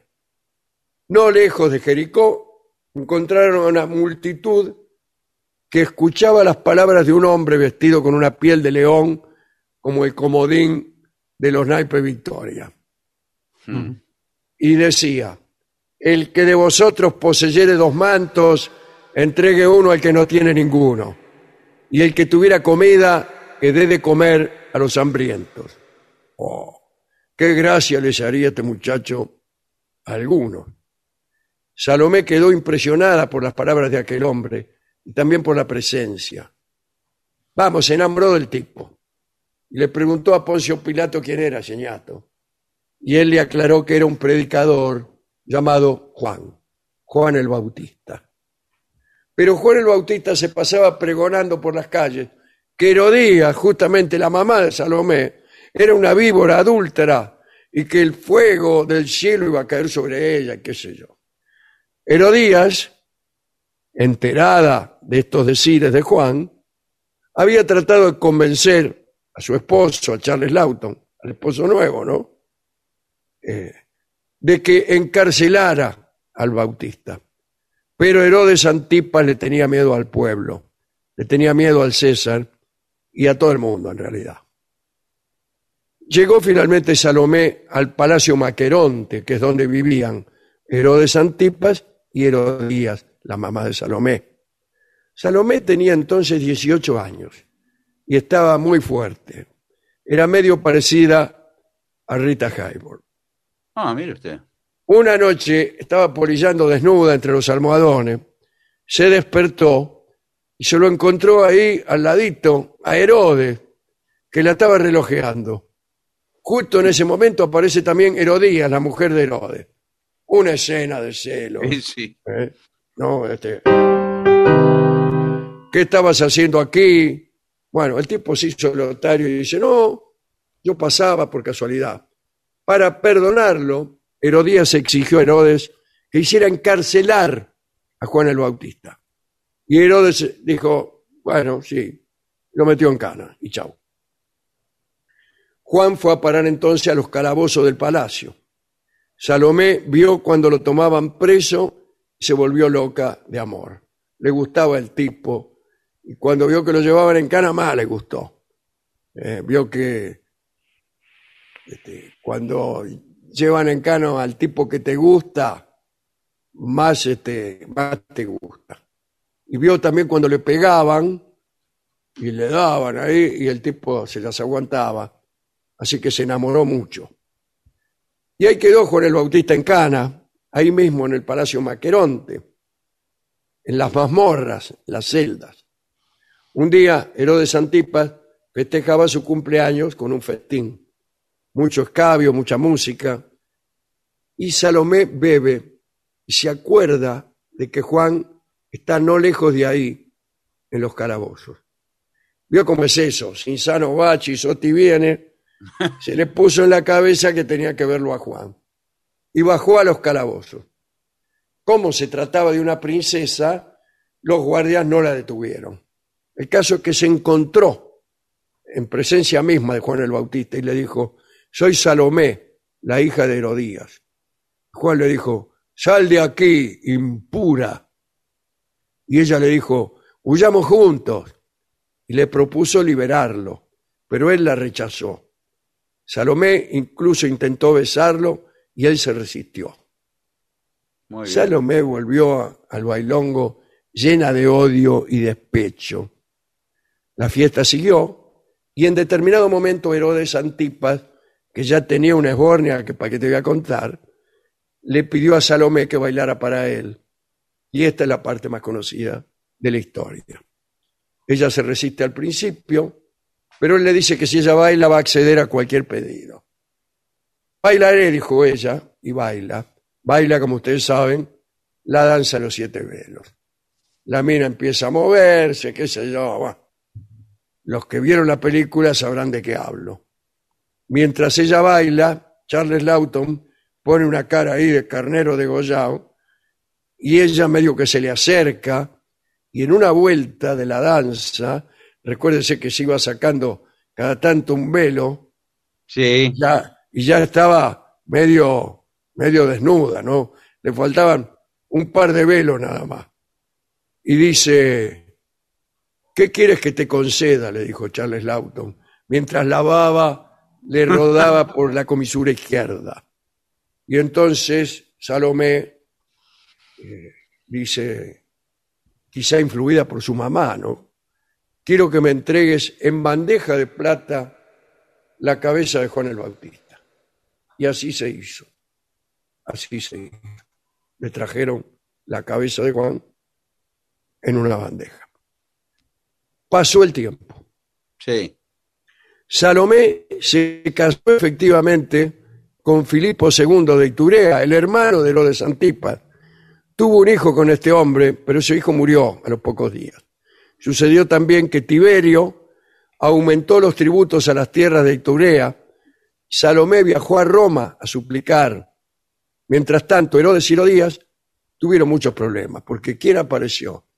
El rey árabe cuya hija fue repudiada por Herodes para casarse con Herodías y le declaró la guerra. Herodes creyó que podía entendérselas solo con este hombre. No fue así. El rey árabe lo venció repetidas veces. Salomé llegó a Roma en viaje de súplica en el año 32. Lo vio a Tiberio, suplicó, se quedó un tiempito allí. Cuando volvió a Iturea, su marido Filipo había muerto. Y ella fue dueña absoluta de Iturea.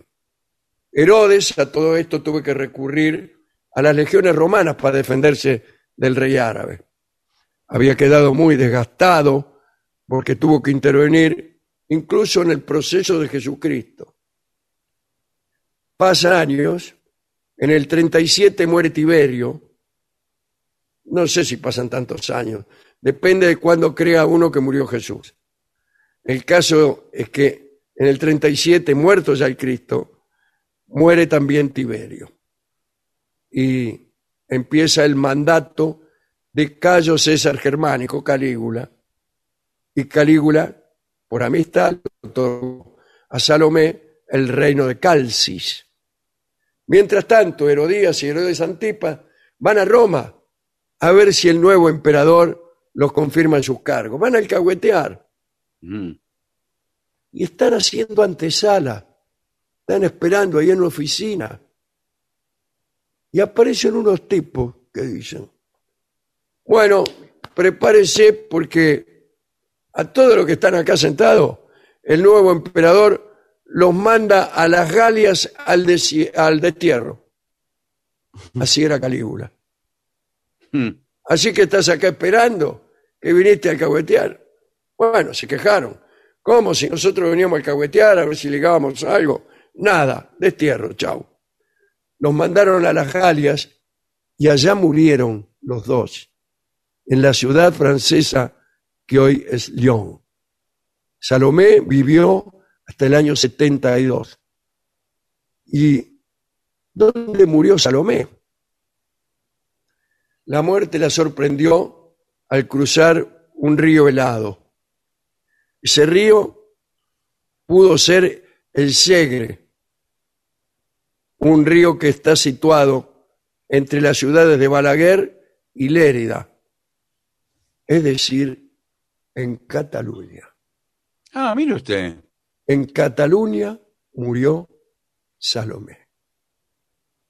Y como murió en Cataluña Salomé, vamos a escuchar la canción, la bella canción que se llama Dulce Cataluña, en la voz de Lolita Torres.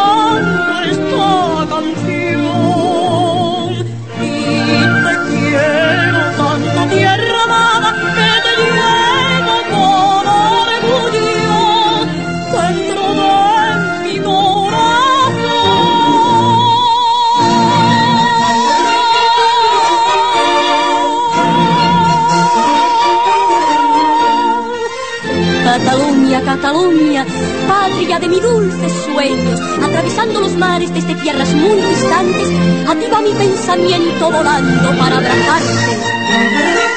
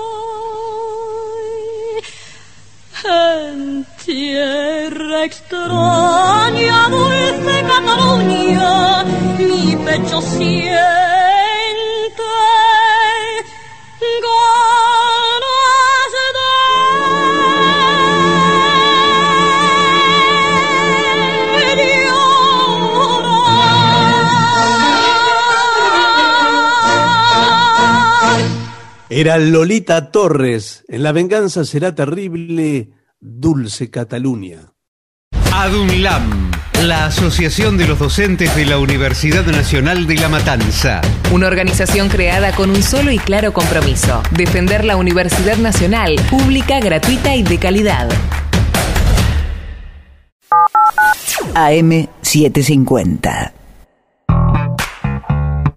AM750 Programación 2021.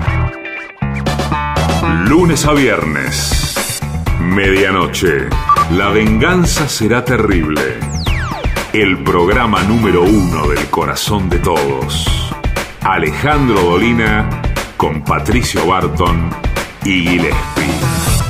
Dos de la mañana, aunque es de noche. Pablo Marchetti y el absurdismo al poder. Con Guadalupe Cuevas y Manu Campi. Madrugada 750. Programación 2021. Estamos en la misma frecuencia. 750. Una señal. Operar con cheques es cómodo. Ahora puede serlo más todavía. Llegó eCheck Credit Cop, un medio de pago completamente electrónico con el que podés emitir, endosar, depositar y descontar. Como cualquier cheque, pero mejor. Utiliza eCheck Credit Cop estés donde estés, desde Credit Cop móvil o tu banca internet. Además, te permite la emisión masiva en un solo clic y es más económico. Adherite a eCheck Credit Cop y listo, empezá a operar. eCheck Credit Cop, más económico, más seguro, más fácil. Consulta beneficios especiales en www.bancocreditcop.coop. Banco Credit Cop Cooperativo. La banca solidaria. Cartera comercial. Más información en www.bancocreditcop.coop. AM750.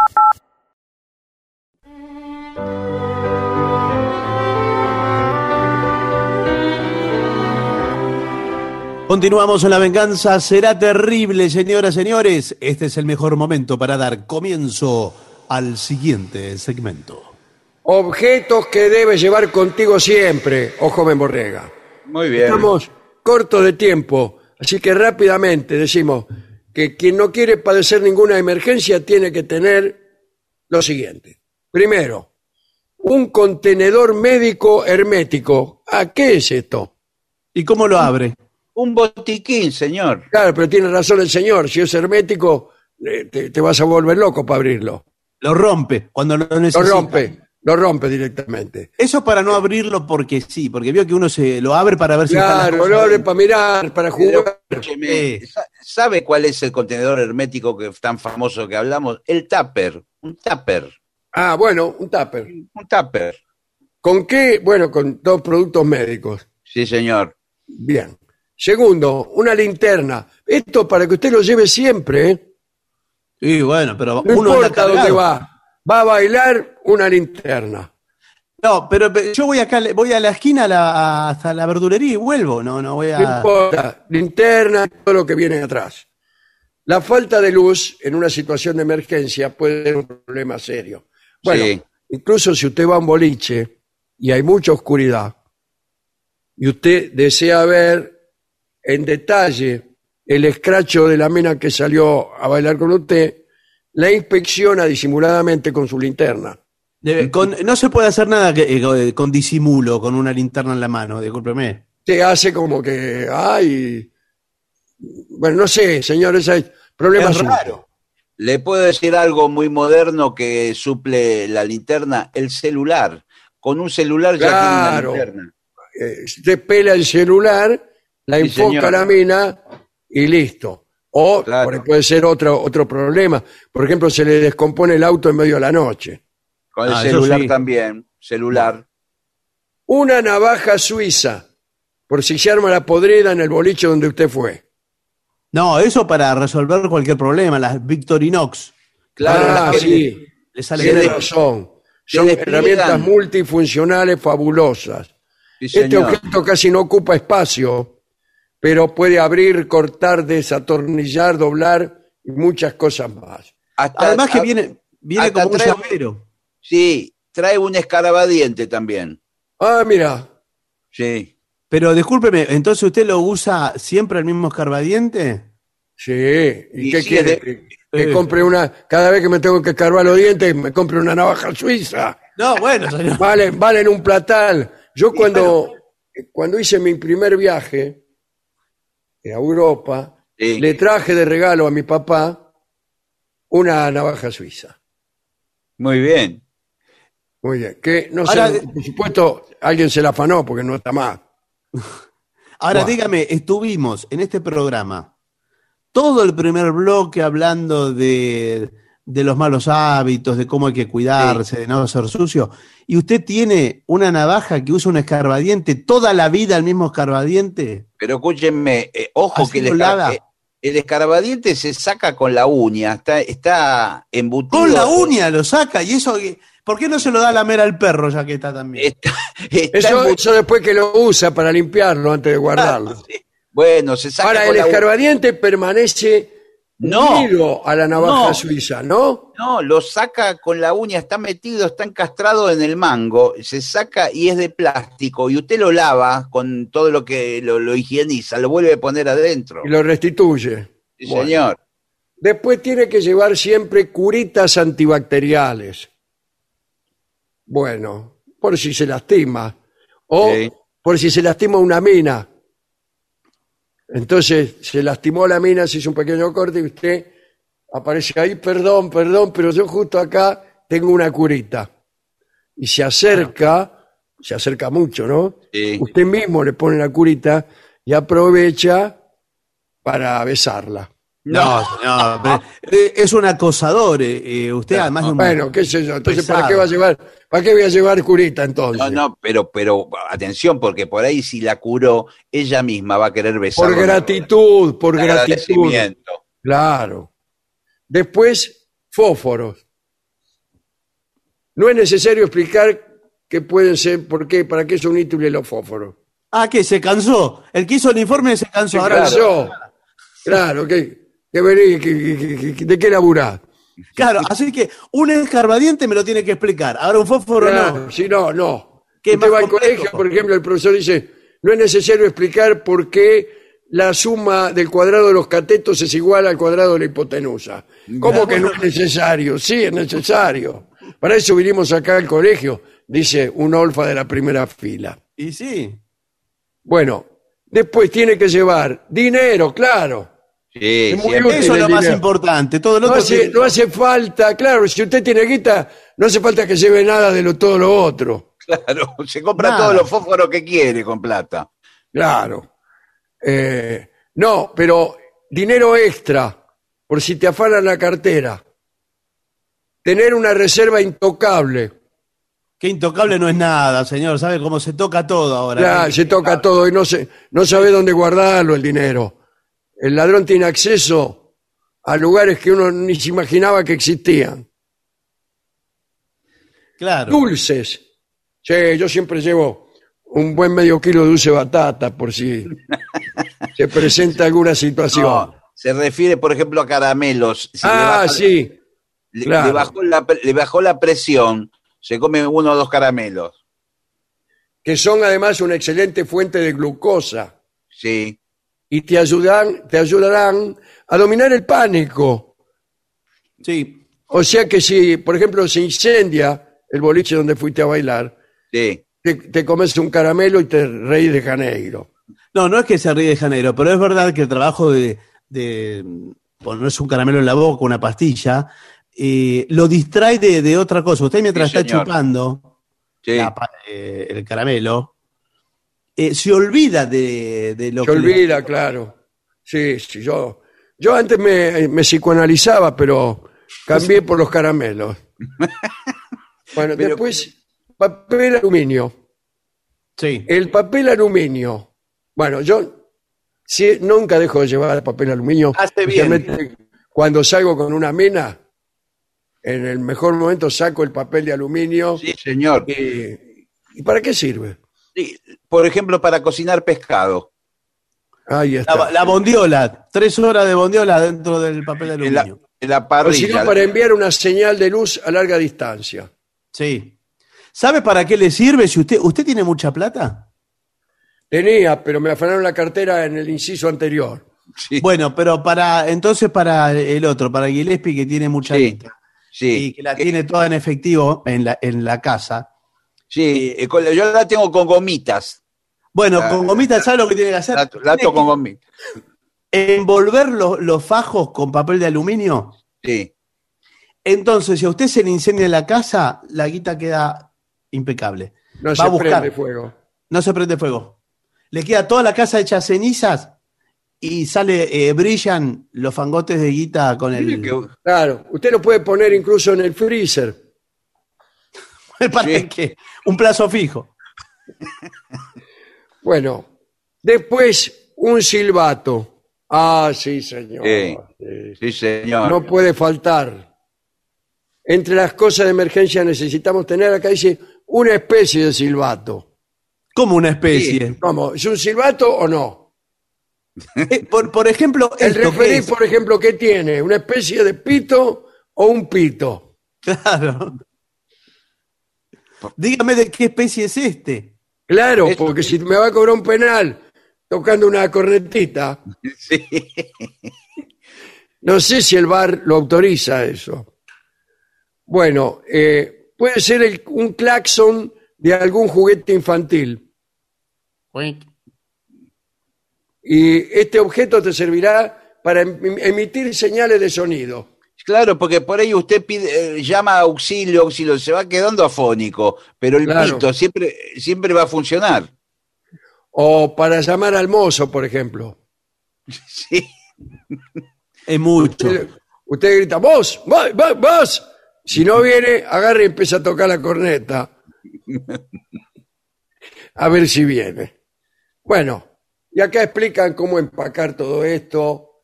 Eh, es relativamente útil, pero acá nos hacen señas desesperadas de que nuestro tiempo ha concluido. Nos, nos sonaron el silbato. Sí. Nos tocaron, nos tocaron la corneta, sí. Sí, señor. Y entonces, bueno. Tenemos Muy que dar paso. Eh, ¿Quién está esperando por ahí? Moreira, hoy. Moreira, Moreira. Bueno, hagamos una pausa antes de Moreira.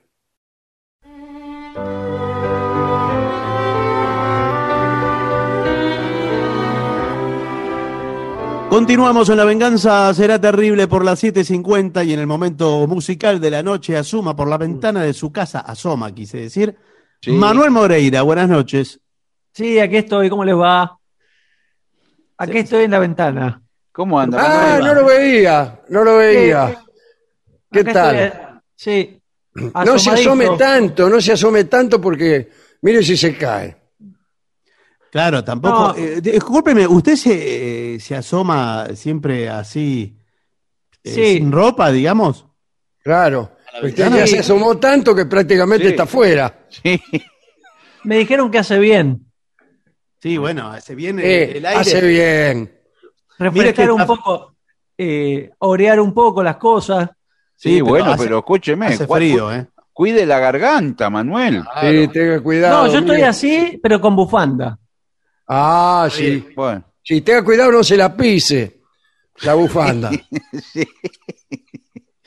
Bueno, eh, sabemos que mañana estará aquí con sus compañeros del trío sin nombre, ¿verdad? Sí, sí, vamos a hacer una canción mañana y la canción de serie la dejaremos para el viernes. Muy bien, que pueden hacer los pedidos en el 6585-5580 ahora mismo y déjenlo escrito porque no, no mensajes de audio. Bueno, y si le parece, eh, Vamos, vamos. hacemos pasar al sordo Garcés que hace frío. Dale, Bien. dale, dale. Está allá afuera saltando en una pata. Acá lo veo, acá lo veo. Y ya llega a los estudios de Aime 750 nuestro querido y nunca bien ponderado maestro, el sordo Arnaldo Gansé.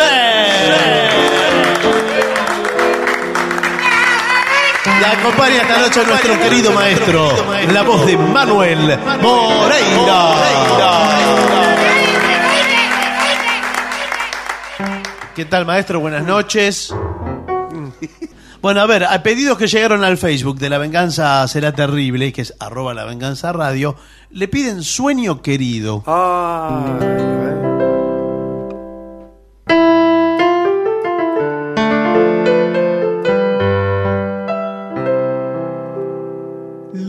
20 abriles daba yo y ya deseaba recorrer el mundo que me ilusionó. Mi pobre vieja en su pesar lloró de pena y en alas de mi sueño abandoné el hogar. El porvenir interrogué y aunque me dijo el sabio que era oscuro, proseguí con fe. Soñaba el son de mis primeros años, sin ver los desengaños, pero desperté.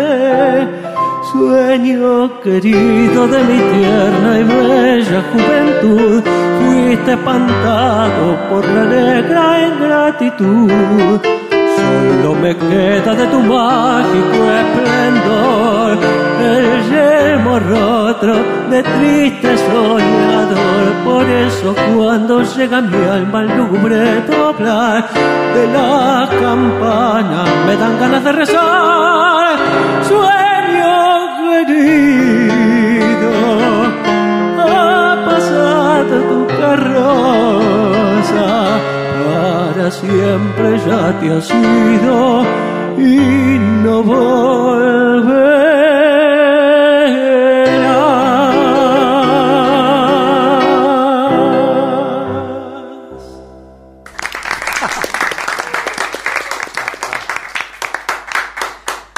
Eh, no sé si recuerda que al principio del programa usted insinuó una promesa, como que iba a ser el tema temblando, que se lo pidieron. Y Eh, sí. sí que lo va a hacer. ¿Lo va a hacer? o no? Sí, me acuerdo. Bueno, Ah, sí. Sí. Era un, Ah, un cachito, poquito. un Bueno. cachito.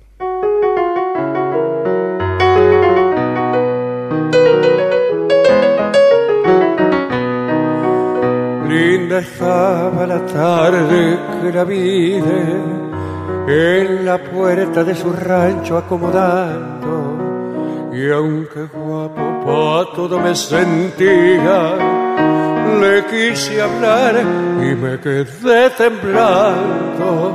Estaba como nunca le había visto, vestido livianito de zaraza, con el pelo volcado sobre los hombros. Era una virgen que encontré en la casa. Ni ella ni yo, ninguno dijo nada. Con sus ojazos me siguió quemando. Dejó la escoba que tenía en la mano. Me quiso hablar y se quedó temblando.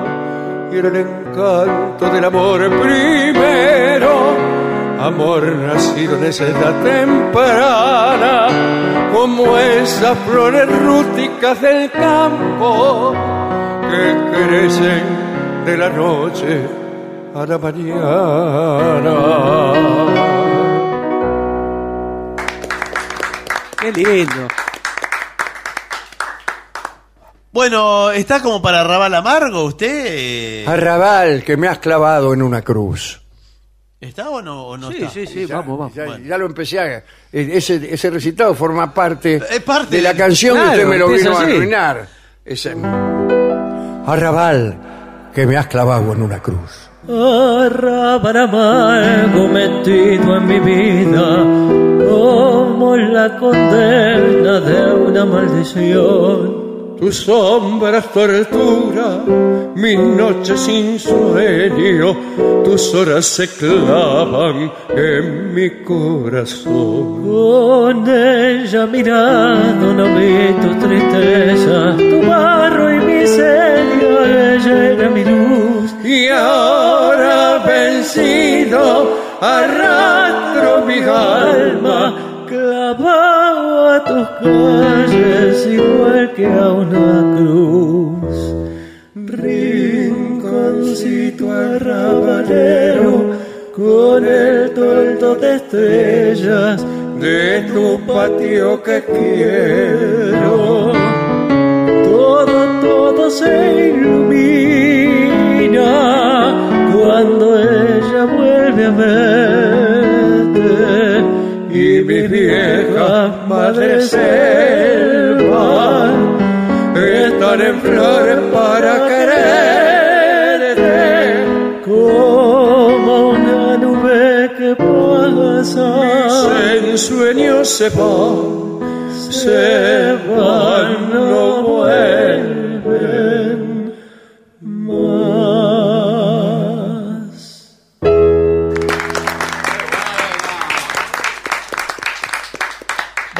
pida usted, Gillespie, lo que le parezca. Bueno, podemos una Más versión de oración de la, del alma. Oración, Oración del, del alma. ¿Qué es oración del alma? Nunca había una canción que se llamara No hay ni- no, Oración puede del ser. alma. Yo conozco oración del remanso. Sí, yo O oración Caribe. ¿Cuál? Oración Caribe, oración Rante, Oración rante, esa la sabe. No, eh, parece Oración- oración del remanso, ¿no? oración a la bandera conozco también. Bueno, oración a Esa la debe bandera. ser. No sé si voy a poder empezar. ¿Cuál sabe? De todas oración esas. del remanso. Oración entonces. de remanso. Oración a mi patria también puede ser. ¿Cuál va a ser entonces? Oración de remanso de Jorge van der Molen. Es la única que sabe de, de ahora. Ah, De Van der Molen. La única oración que sé, qui- quiso decir. Sí, porque temas con oración sabe otro. Eh, no. ¿Vio? Sí, yo- eh, no. Bueno, entonces oración del remanso.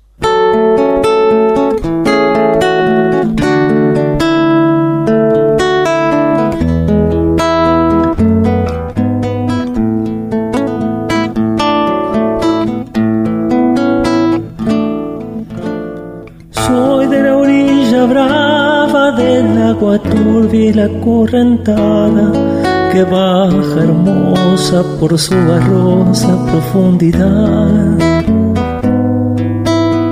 Soy un paisano serio, soy gente del remanso Valerio que es don del cielo, remonta vuelo en el Paraná.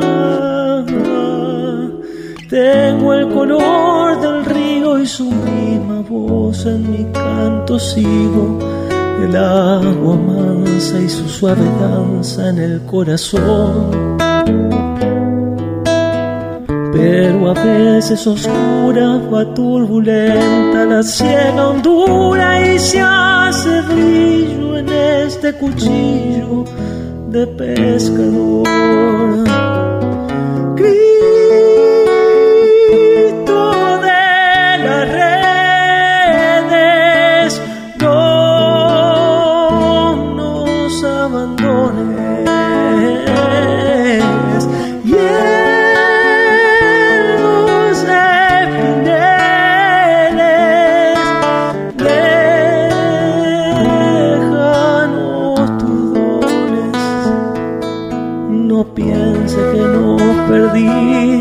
Que la pobreza nos pone tristes, la sangre tensa y uno no piensa más que en morir.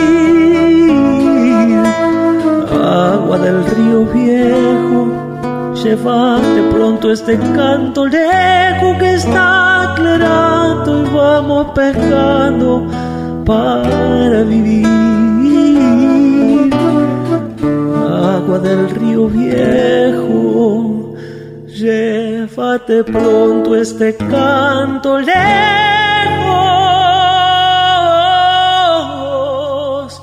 que está aclarando y vamos pescando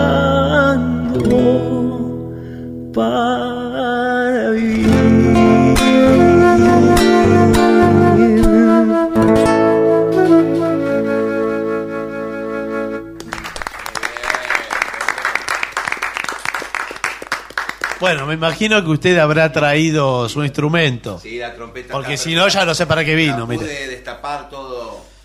A ver, suena. Hermoso, Bien. ¿eh?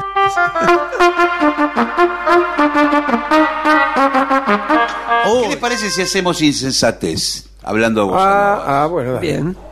Un, dos, tres y.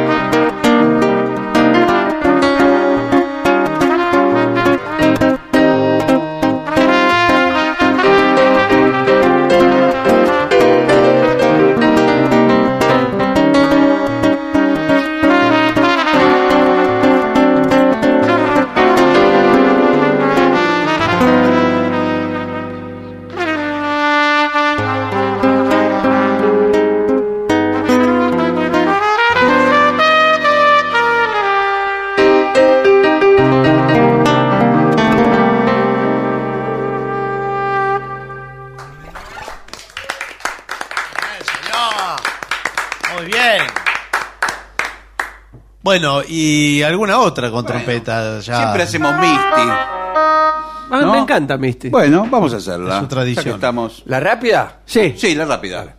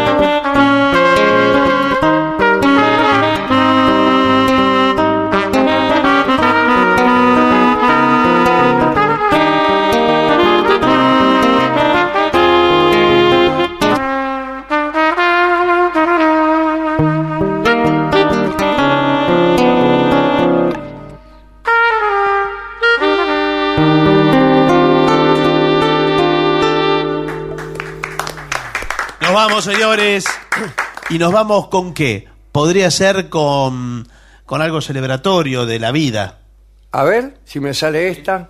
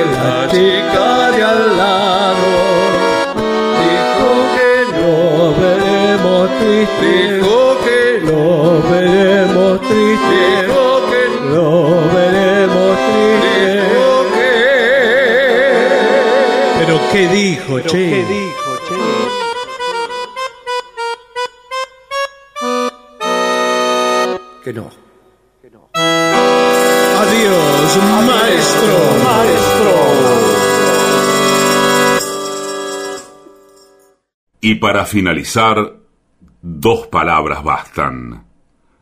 Gracias.